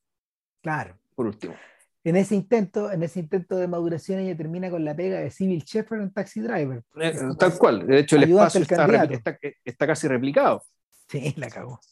Sí, igual. Los trajes, el espacio, las situaciones, en fin. Claro. Entonces la, la, película maneja muy bien el hecho cuando aparece el extraño que lo empieza a vigilar, pues sí, bueno, este bueno es un asesino en serie. Tuvo que estar con escopeta y se va a pitear a toda la gente dentro de esta cuestión. Y, y, no, y la cuestión es peor aún. Sí, es peor aún. Es, peor aún. Es peor aún. Ahí entramos, ahí entramos, de alguna forma fusiona Taxi Driver con el espíritu de champú, porque champú posee ese espíritu. O sea, no, no, no, no inserta, no inserta, no, no, no evoca esa misma idea, pero la, el, evoca la frialdad, el cálculo y en último término la futilidad incluso de estos personajes que pretenden mejorar el mundo o que se ponen esta otra camiseta. Es otra camiseta más. En ese sentido, Joel Wax es una versión cruel y siniestra del joven Gary. Hmm. Porque, porque en realidad eh, él también va como cohete, pero arrasa con todo lo que hay a su alrededor. Que mató a la gente, a la, que, mató a, que mató a la gente que está cerca de él y gente que genuinamente lo quiere, como su pareja, como esta pareja con la que él está terminando. O sea, el, el verdadero corazón roto de esta película eh, no es el de Gary ni el de Lana, es el de la pareja de Joel. Que, que efectivamente él también debe haber vivido en una película paralela encuentros y desencuentros con esta persona a la que él quiere mucho. Y, bueno, es, un instante muy tremendo porque eh, está filmado en contraluz, de manera que se ven las siluetas de ella y de este, de este tipo mientras ella lo acompaña a la casa, tal como el concejal le ha pedido, haciéndose pasar por la pareja de él. Para dejar ahí el concejal libre de polvo y paja. Claro, y el, claro, tú decís bien, esto cuando, como cuando Alana está conversando con Jack Holden, y básicamente Jack Holden es un marciano. Jack Holden es una especie de envase vacío que está habitado por líneas de guiones de sus películas anteriores. Claro, y por, por mito, en el fondo un mito, es una persona cuyo es un, es un mito un poco fuera de control respecto de su propio mito como individuo, digamos, que no, y que también no puede hacer más que exacerbarlo con disparates como este huevo de la moto. Es un personaje que básicamente tiene que alimentar un mito, pero un mito que en realidad a esta altura no, no le sirve de nada. Ni siquiera sabéis para qué le sirve. Es un, un, y una persona mayor, porque o sea, volvemos, los adultos comportándose como niños. Después Alana se encuentra, eh, está con, conoce a mandriles como Jack Peters, ve a estos cabros chicos, y ahora además se encuentra con esto Se encuentra básicamente con el, lo que le dice el, el, el pololo del candidato, puta, al final, son todos iguales, Son todos una porquería. Son todos una porquería. Y más allá que, ya sea, que esto sea cierto o no, digamos, que la línea sea cierta o no, en el fondo, claro, tú lo que ves es, eh, lo, que, lo, que, estamos viendo acá es la educación sentimental de Alnaca.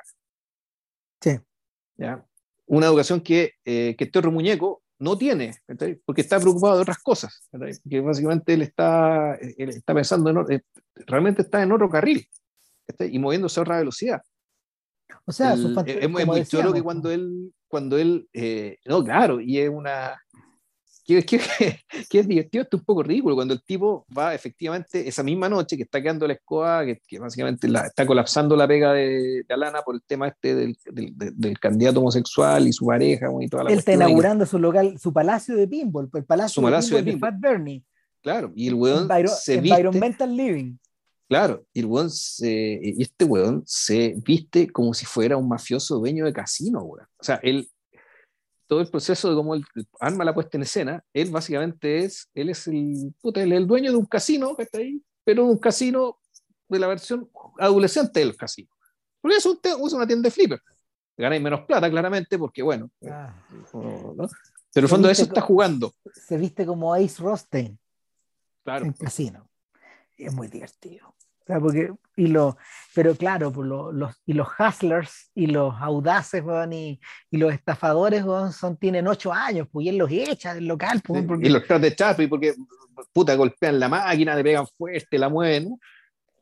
No, claro, estos maleantes andan en bicicleta. Entonces él tiene que estar ahí haciendo, volviendo, y, eso, y eso es interesante, el hecho de que el, eh, eh, dado que el factor infantil también tiene que actuar un poco como un boss. aunque lo sea, pero también tiene que actuarlo. Eh, tiene que comportarse como, poner la mirada como. De que ya, bueno, respeta mi propiedad, respeta mi negocio,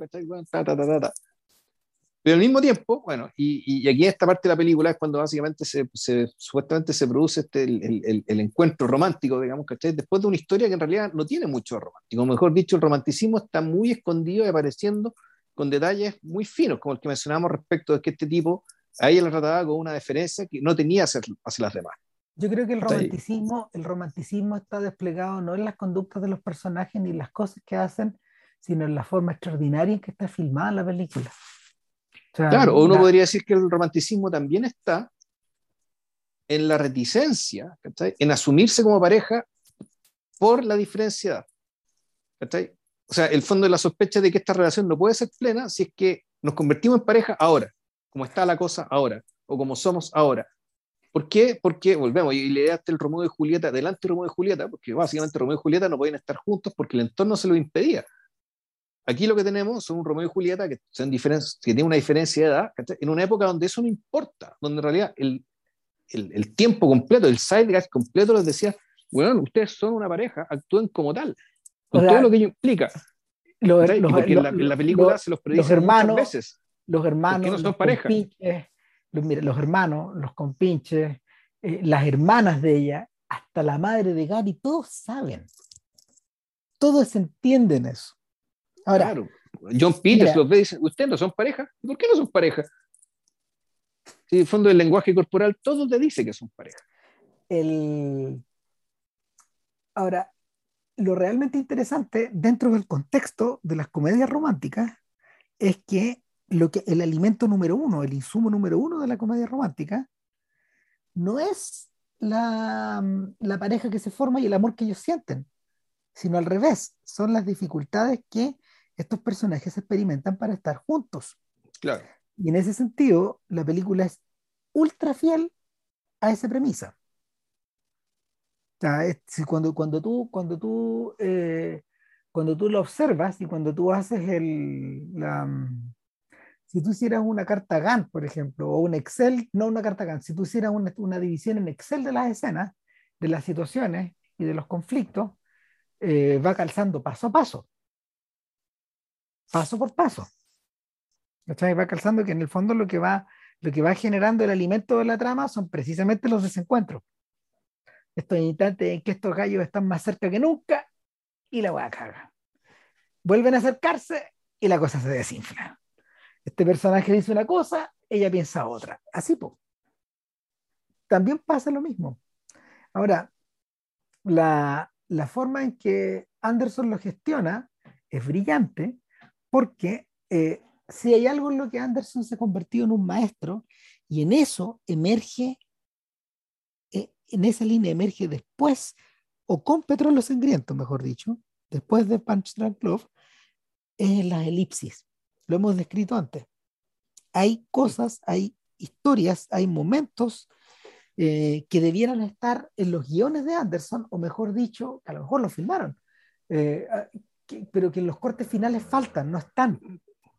Eh, las elipsis son extremadamente importantes en el cine de Anderson y en este caso en particular, la, la película está repleta de elipsis que no están reconocidas como tales, donde no sabemos cuánto tiempo pasó, pero está claro que estos demonios no se vieron durante un buen rato. Entonces, y, se repite una y otra vez esta sensación, y por, eso, por eso da la impresión de que la Por eso sospechamos que esto duró por lo menos dos o tres años. Más o menos. Más o menos, claro. Porque y esto no es un solo verano por ningún lado. Además que le pasan tantas cosas a Gary, se le ocurren tanta porquería, weón lo divertido es que los cabros chicos no crecen, igual que en Charlie Brown. tienen, la, tienen el mismo porte todo el rato. Entonces, eh, también está esa ilusión.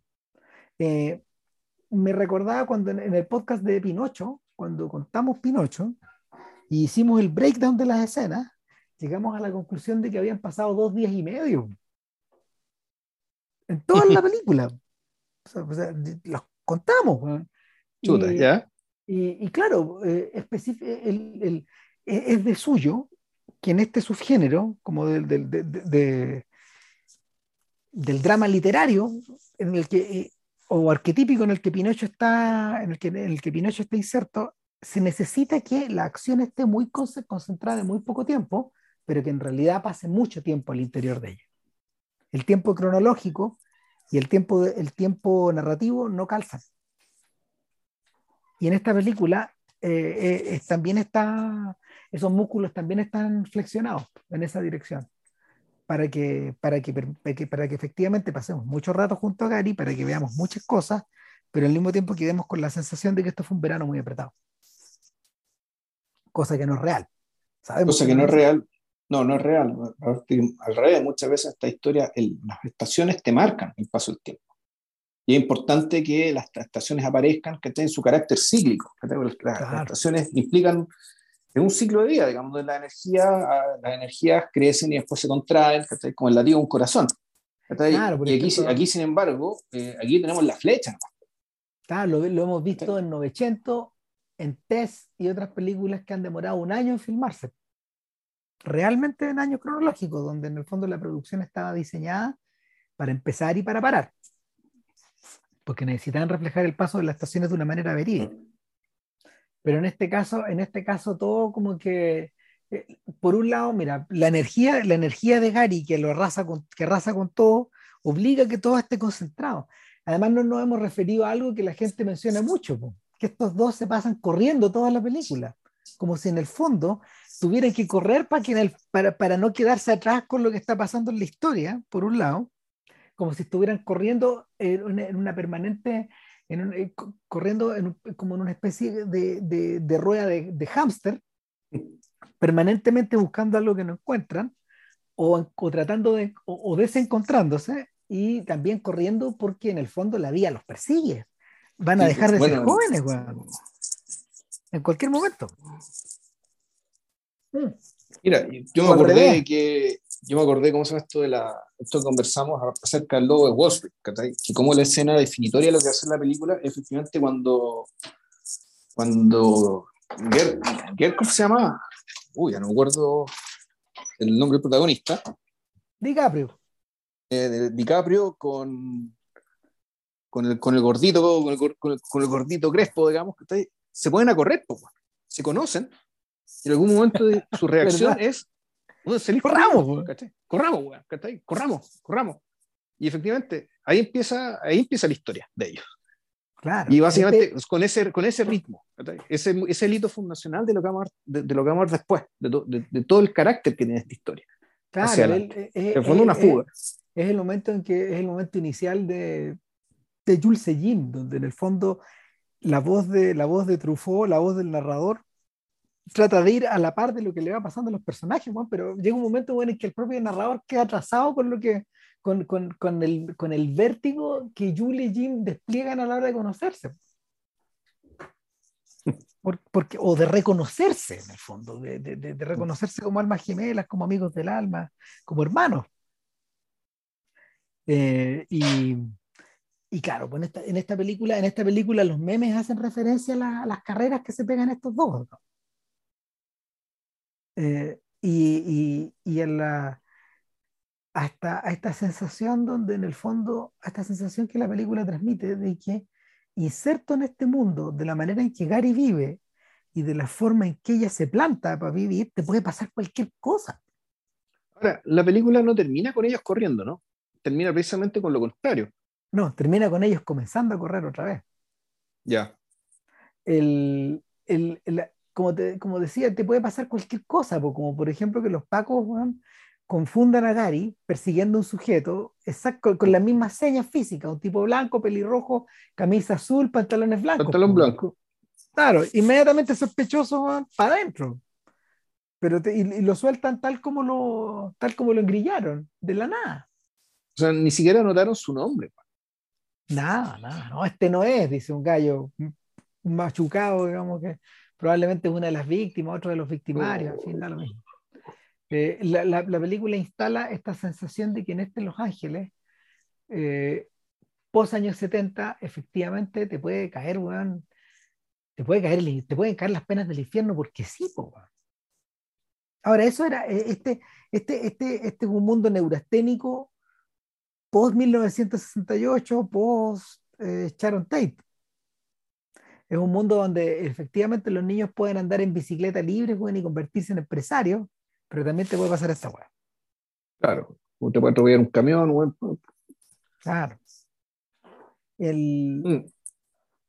la, la, película está, la película está repleta de esas notitas y también está repleta de, de ¿cómo se llama? De personajes, de personajes, ¿cómo se llama? Los que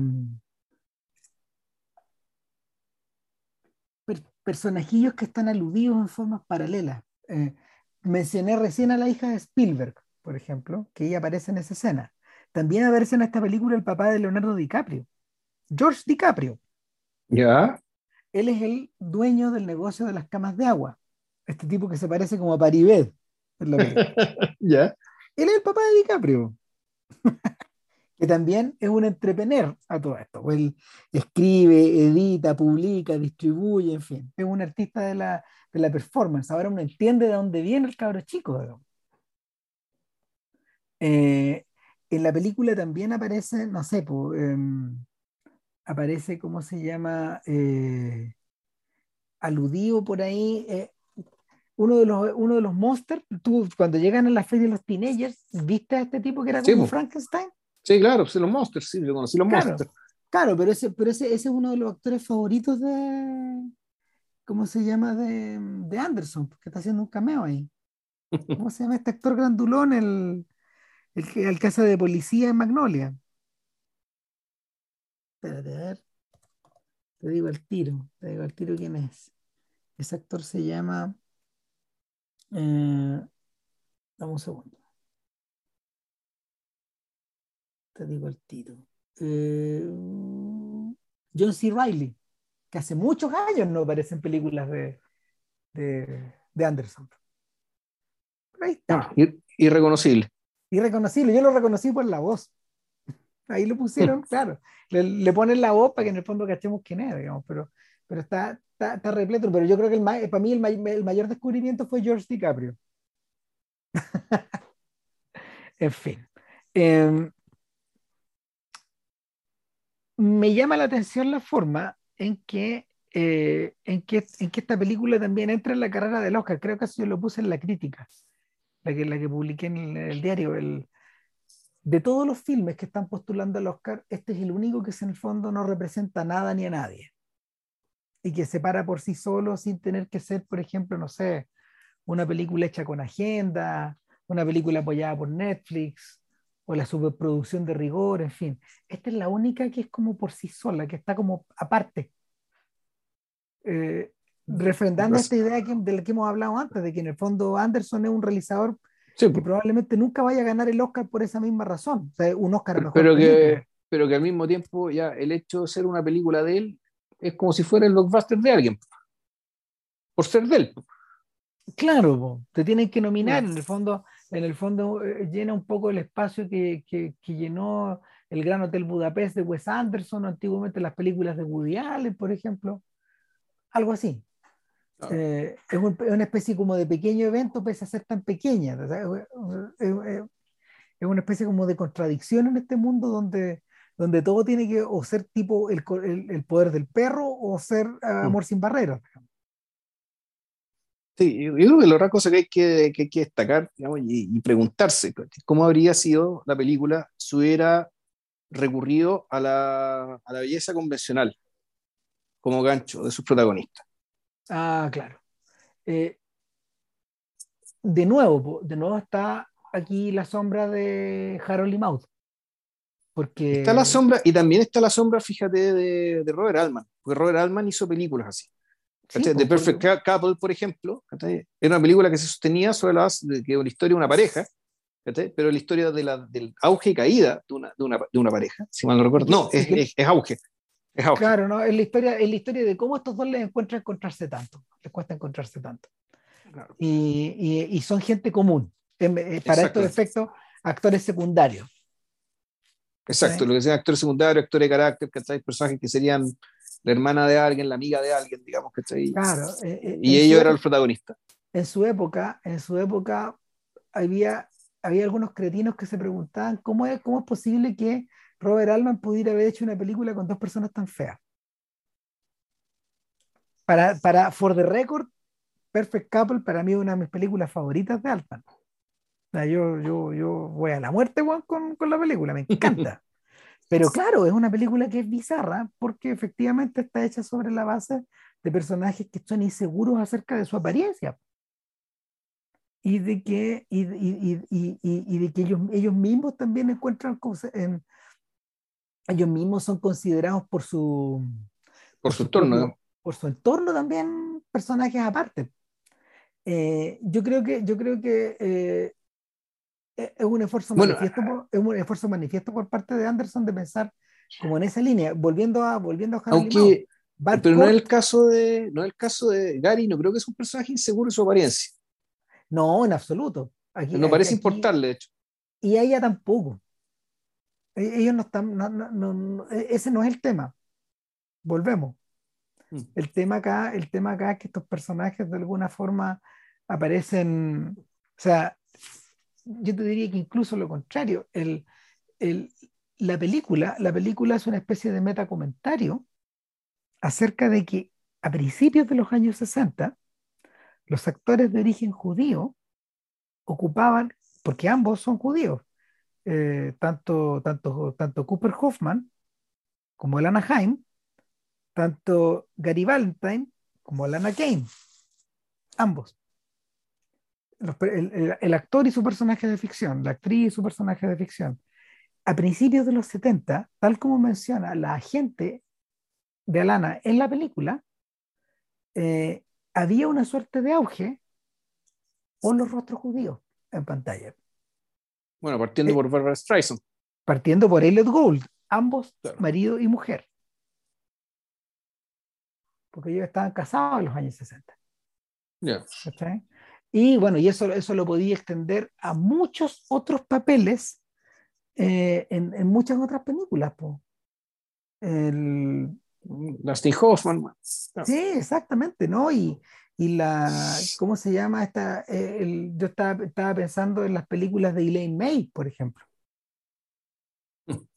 ¿Cachai? Entonces, el, esa es una especie de comentario en, el, en que en ese momento histórico, efectivamente hubo un auge.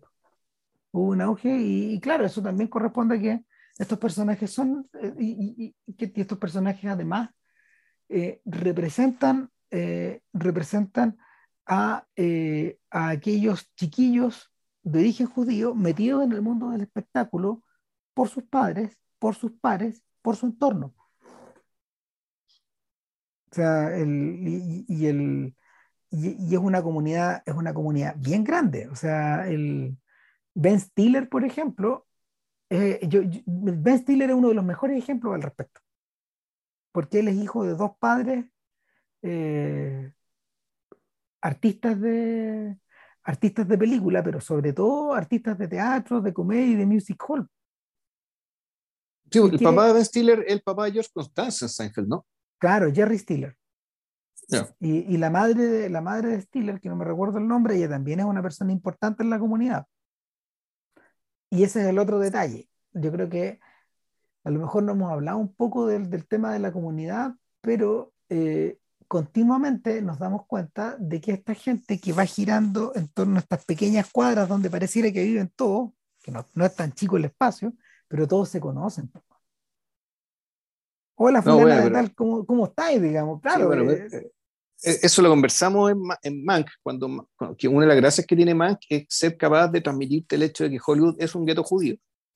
O, o, o que también, incluso en esta, esta, serie que tú te das cuenta por qué todo es cárcel en Curb Your Enthusiasm, es porque efectivamente esta gente se mueve en tres, cuatro cuadras y todos se conocen y se vienen encontrando y tú las mentiras que digáis, bueno, te las van a cobrar porque alguien te va a ver, alguien que te conoce te va a ver.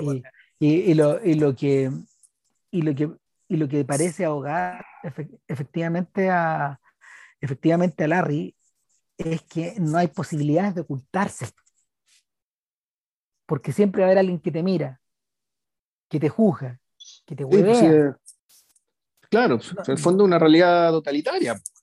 Sí, el gran hermano te vigila, ¿cachai? Solo que aquí el gran hermano, bueno, el, gran hermano es tu comunidad, pues. O sea, parte, parte por tu mujer, por tu agente, y por tus mm. amigos. O sea, es que, que, efectivamente todos se comportan como unos cretinos. Bueno, por eso dejé ver la serie. O sea, es que no, no terminé el segundo capítulo y dije, ya está demasiado de para mí en este periodo frágil de mi vida, bueno, no, no, no. No, no, yo, yo, voy, yo, yo, voy feliz avanzando, pero avanzo a menos velocidad a la que me gustaría. Empecé la quinta temporada. No, no, pero. Ahora, lo divertido es que eh, David ha conseguido, ha conseguido hacer de eso una, ha, conseguido hacer de esa premisa y de este y de este y de, y de, esta cárcel virtual eh, un arquetipo un arquetipo mundial claro porque el, Nueva York de Seinfeld no era así No. La percepción que tenéis que tú en Nueva York, tú pasáis piola, eres uno más, weón, estáis perdido en el mar de gente. En, en, Nueva, York, en el fondo, con lo que te, con lo que te, con lo que te encuentras son los monstruos. O sea, y, y, y, en Seinfeld lo que tú tenías es un combate, es un combate contra la, contra la monstruosidad de la vida moderna, contra lo, y contra tu propia monstruosidad, contra lo que te contra tus desbordes y lo que, lo que veis, los desbordes que ves en los otros. Y, y, es una especie como de es una especie de defensa de ese sentido también, de que es parte de la condición humana. En cambio acá, no, pues en cambio acá lo que tú tenías es la comedia humana, pues, es decir, mm.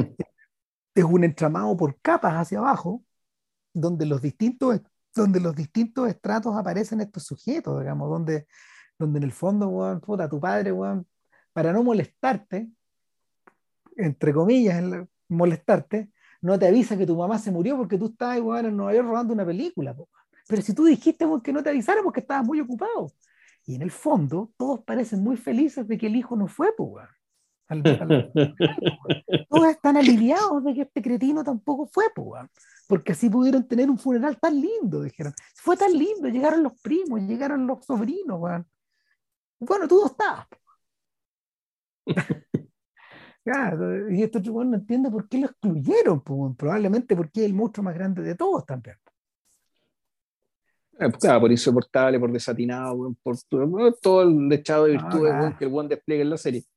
Pues, claro, tú, tú le avisaste a mi primo que vive en Nueva York y este weón no me avisó a mí y se fue, y se fue al funeral. Uy, la comida estaba tan rica. Eh, ahora, el, en ese, puesto en ese entramado de la comunidad, eh, Anderson parece muy, muy cómodo.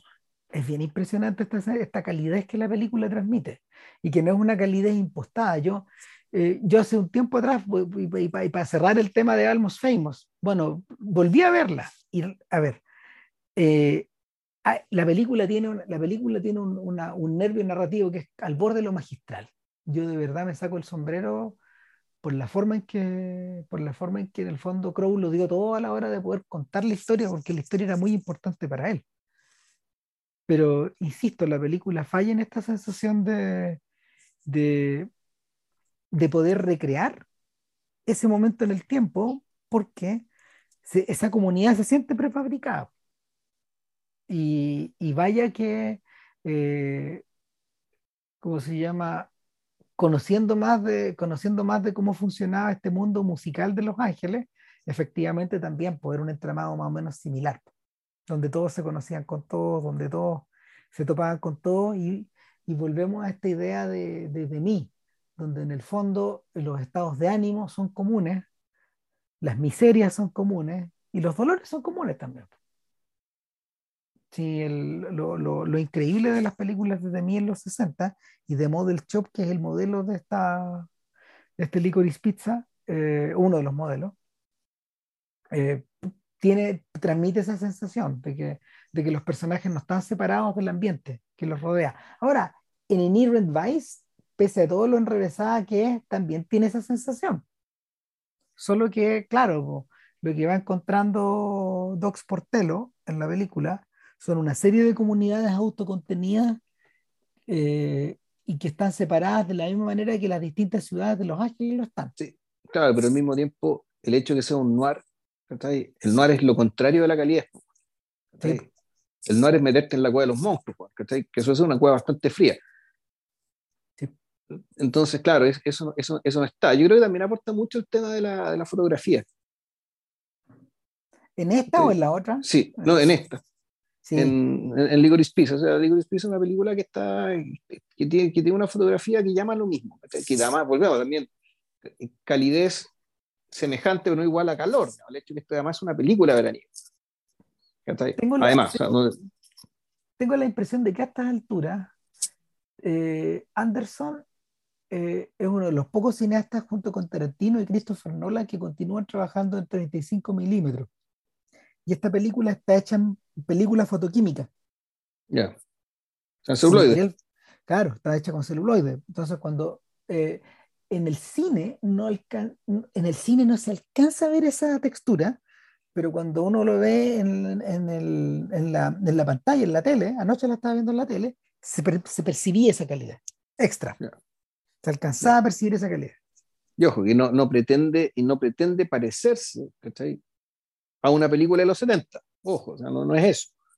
No quiere, no, no quiere verse como eso, no quiere, no. no, quiere verse las imperfecciones o el paso del tiempo en pantalla, no tiene que ver con eso. Bueno, bueno. En fin. Nada, pues, eh, es como para repetírsela, debo decir. Sí, yo no, me, no, me, la he repetido, pero como esto sí lo voy a ver. Volverás. Eh, no, lo a ver con Doña Lina, po. O sea, cuando la cuestión llega al streaming, digo, ya, bolota, a ver. O sea, mira, ya está en la cuneta, por si quería echar una mira. No, pero espera es que llegue legal, buen capuro tengo. sí, a llegar legal luego, ¿no? Sí, sí, sí, no, tu misión, tu misión ahora es que a partir del miércoles Amor sin barreras para estar en la. Va Eso es Disney, va a estar en Disney, ¿no? Sí. Ya, el miércoles. Ya, a ver con Doña Lina ahora. Sí. sí. necesitan un rato más o menos largo, eso sí, porque dura 150 minutos. Ah, mierda, ya. bueno, sí, tiene que empezar temprano, más o menos, más o menos parecida la duración al original. Ya. Eh, nada, pues, para, la próxima, para el próximo podcast ya estaba definido que iba a ser Nostalgia. Nostalgia. Claro. Y todo y el exilio. Y todo lo que, claro, todo lo que rodea el periodo y que remata en el sacrificio. Exacto. Mm. Ya, nos vemos. Que estén muy bien y gracias por la paciencia. Coraje. Eso. Chao.